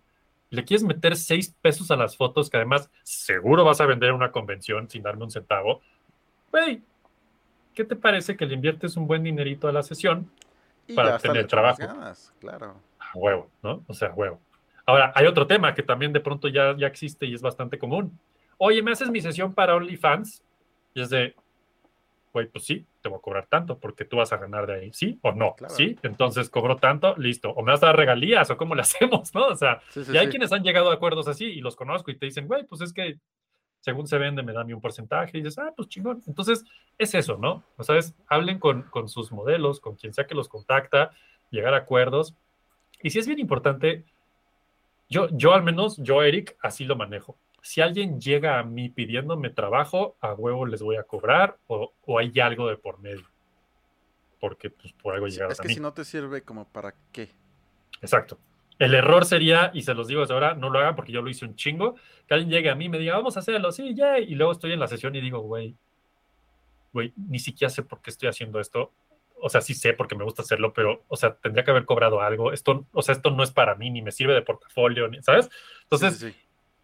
es muy diferente que alguien llegue a ustedes pidiéndoles algo. A huevo tiene que haber algún tipo de intercambio y si se los digo, háganlo, aunque sea simbólico al principio, no importa, pero que haya algo. Y otra cosa es decir, "Mm, quiero hacer una sesión de lo que se les ocurra, les dé la gana hacer, ¿no? Eso ya es diferente. Entonces, a lo mejor ahí sí puedes decirle, ¿sabes qué? Vamos, a ver, voy a hacer una sesión de intercambio. Esta que están viendo ahorita de la Reina de Hielo fue, güey, quiero hacer una sesión de así conceptual con esta idea. Es 100% intercambio. Todos vamos a poner nuestro tiempo, nuestro esfuerzo, nuestro trabajo, sin cobrar un centavo, pero todos nos llevamos, y ahí sí yo obviamente yo me comprometo a decir, hey, todos se van a llevar las fotos en alta resolución, o sea, todos vamos a tener algo al respecto. ¿Les interesa? Sí, ah, pues ya, let's go, ¿no? O sea, y se hace y listo. Es muy diferente. claro. Entonces, yo diría eso, tengan muy claro si es, quiero hacerlo por gusto o llegó a mí por una necesidad. Exacto. y de ahí negociar. Exactamente. Es que sí, aparte es un pleito cobrar. Porque bien diste un tema de en tu cámara desglósala a cierto tiempo. Porque muchos lo hacen como por vida. Así de la cámara me costó 50 mil pesos y tiene 50 mil disparos de, vida, por así decirlo. Entonces cada foto me sale a un peso. Ajá. ¿Y tu luz? Se carga esa chingadera, ¿no? Este, tienes computadora. Se editan las fotos, ¿no? sí, no, no, no. Es, es, es raro porque. Es difícil. Es difícil. Hay muchos. Y, y sí, o sea, hay muchos factores de por medio que a veces no nos, no nos detenemos como a considerar. Y yo entiendo, porque yo, yo fui esa persona mucho tiempo que decía, ya, quiero hacer fotos, me da igual X, lo que sea, ¿no? Y, y no me sentaba, como que, obvio, a ver, de entrada lo dije desde el principio, soy comunicólogo, o sea, no crean que los números son así mi favorito en la vida, ni de pedo, ¿no? Sí, sí, sí. Pero sí hubo un momento donde tuve que sentarme y decir, a ver, güey, si quiero dedicarme a esto, tengo que cobrarlo. Y si tomé uno que otro cursito de, fotógrafos diciendo yo cobro así, yo le hago así, yo, ¿no? Entonces dices, bueno, más o menos vas haciendo números y diciendo, y, y pues sí, si les gusta esto y se quieren dedicar a esto, aunque sea medio tiempo, sí cobren, sí hagan, tiene que haber un intercambio, porque de otro modo, pues como decías, ¿no? Están prostituyéndose, maldita sea. O sea, ¿qué, te estás llevando, no? O sea, al final, yo sé que hacer las fotos podría ser la recompensa es que ni siquiera es tanto por, es que me están quitando. No, güey. No es ese el business porque de entrada si alguien busca un precio económico no, no nos busca a ti, a mí o a alguien más, ¿no? De hecho, ¿qué creo que es eso? Desde ahorita mismo lo quiero decir. No existe el me están bajando la chamba, esos son los papás, o sea, olvídenlo. Existe el estoy cobrando bien o mal o más o menos y estoy en el rango que debo estar con la gente que estoy y ya, eso es todo. Y si una persona no se quedó con ustedes, sepan que no era su cliente fin. Sí, claro. O sea, neta nadie les está robando chamba, güey. No, eso no Pero sí es esa parte como de, chavo, es que te estás llevando una chinga. Pero una chinga. Y es que, o sea, en las sesiones, por ejemplo, fashion y demás, yo agarro una hora, pum, me voy. Listo, claro. Adiós. Yo terminé. Y terminé con tres outfits y 150, 200 fotitos. Claro. perfectamente salen 50 bien. Digo, aquí me quedo. Perfecto. Pero con cosplay y todo, y todo este tipo de sesiones es la preparación, unas dos horitas antes de mínimo, si no te tienes que chingar la serie, ¿no? Claro. Sí, exacto, no, saber qué chingados haces. Ajá, y no es chingarte la serie, es que es lo que decía, no es chingarte la serie disfrutándola, güey, porque no, es, es ver qué esquemas usan, por qué los usan, eh, la personalidad del personaje, un chingo de cosas y tú no la disfrutas. Entonces, pon tú que te eches tres capítulos, dura una hora cada, bueno, 20 minutos cada capítulo. Lo que sea, es tiempo. Después de eso te plantas ahí con la modelo, normalmente no vienen maquilladas y vienen maquilladas, gracias. Sí, pero se tienen que retocar de todas formas, ¿no? Claro. Y este es el tiempo de estar ahí que se ponen el cosplay, puta, si es armadura, puta, si es armadura. No, no, no. Y, que no les quedó bien, y que no les cerró no sé qué madre, que se les está cayendo el, cierre a la mera, güey. Entonces, no. Siempre. Siempre, siempre pasa ya aprendí, en sesiones de estas yo no me voy a tardar una hora, güey. Yo me tardo cinco, seis horas, güey.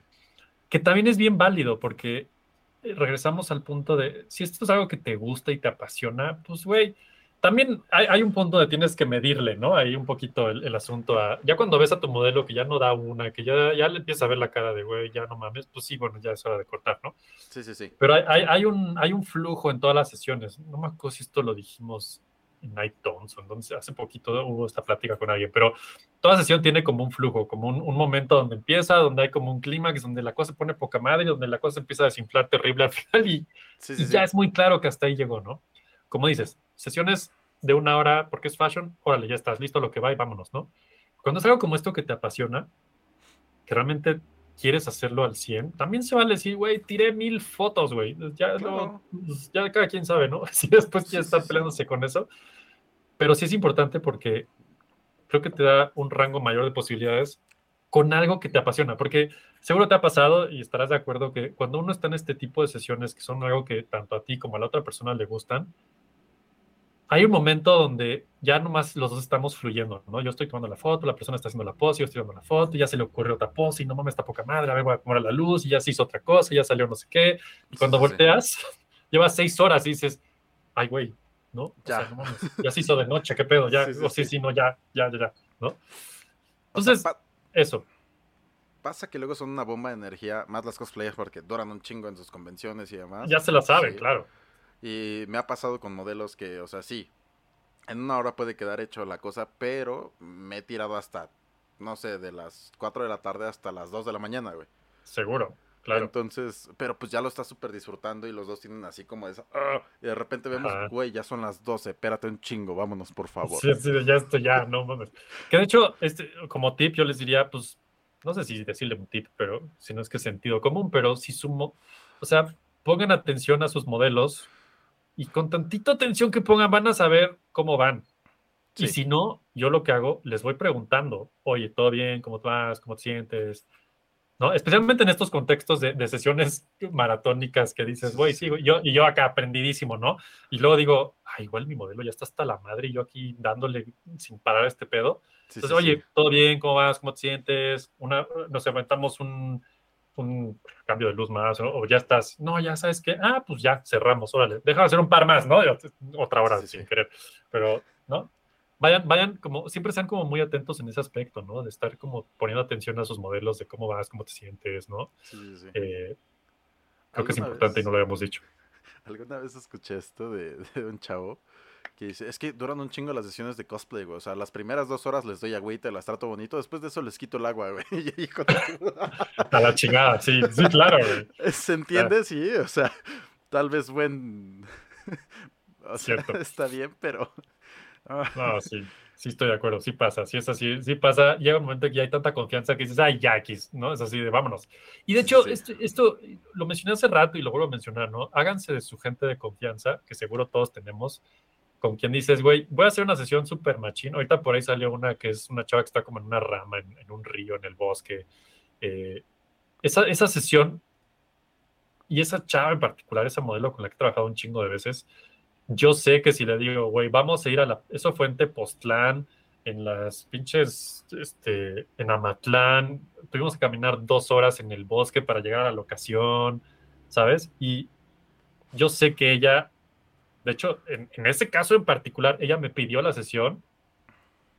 Y dije, güey, a huevo, a huevo vamos a hacer una cosa súper intensa y va a jalar, y va a jalar bien. Y fue un exitazo la sesión, funcionó increíble, ella feliz, ¿no? Pero o sea, hay que tener como en mente este tipo de gente que dices, este es mi, esta es mi banda así warrior que le va a entrar a lo que sea, sí, sí, sí, claro. o tengo este tipo o este tipo, este modelo que a lo mejor un ratito van a hacer algo espectacular con una hora al máximo esfuerzo y de ahí ya mejor cerramos, ¿no? Y poco a poco en el camino te vas encontrando con esa gente y ya yo les diría, pues vayan teniendo en su cajoncito de, esta persona le entra, esta le entra mucho más, esta seguro quiere hacer fuego, esta nunca va a hacer fuego, ¿no? Y cositas así. Sí, sí, sí. Pues sí.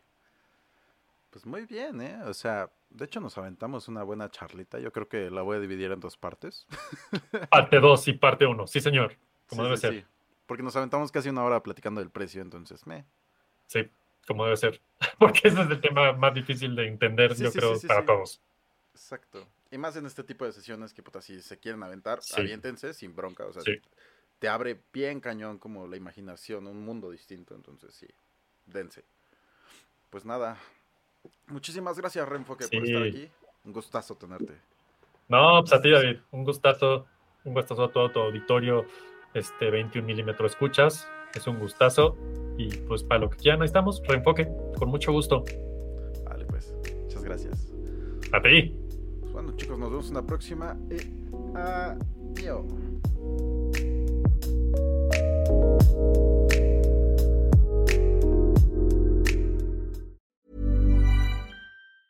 Hey, it's Danny Pellegrino from Everything Iconic. Ready to upgrade your style game without blowing your budget? Check out Quince. They've got all the good stuff shirts and polos, activewear, and fine leather goods, all at 50 to 80% less than other high end brands. And the best part? They're all about safe, ethical, and responsible manufacturing. Get that luxury vibe without the luxury price tag. Hit up quince.com slash upgrade for free shipping and 365 day returns on your next order. That's quince.com slash upgrade.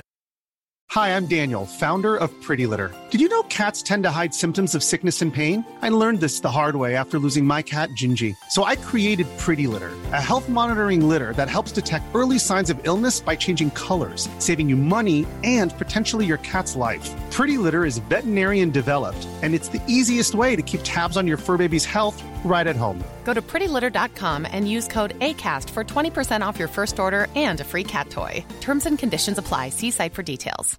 Even when we're on a budget, we still deserve nice things. Quince is a place to scoop up stunning high end goods for 50 to 80% less than similar brands. They have buttery soft cashmere sweaters starting at $50, luxurious Italian leather bags, and so much more. Plus, Quince only works with factories that use safe, ethical, and responsible manufacturing. Get the high-end goods you'll love without the high price tag with Quince. Go to quince.com/style for free shipping and 365-day returns.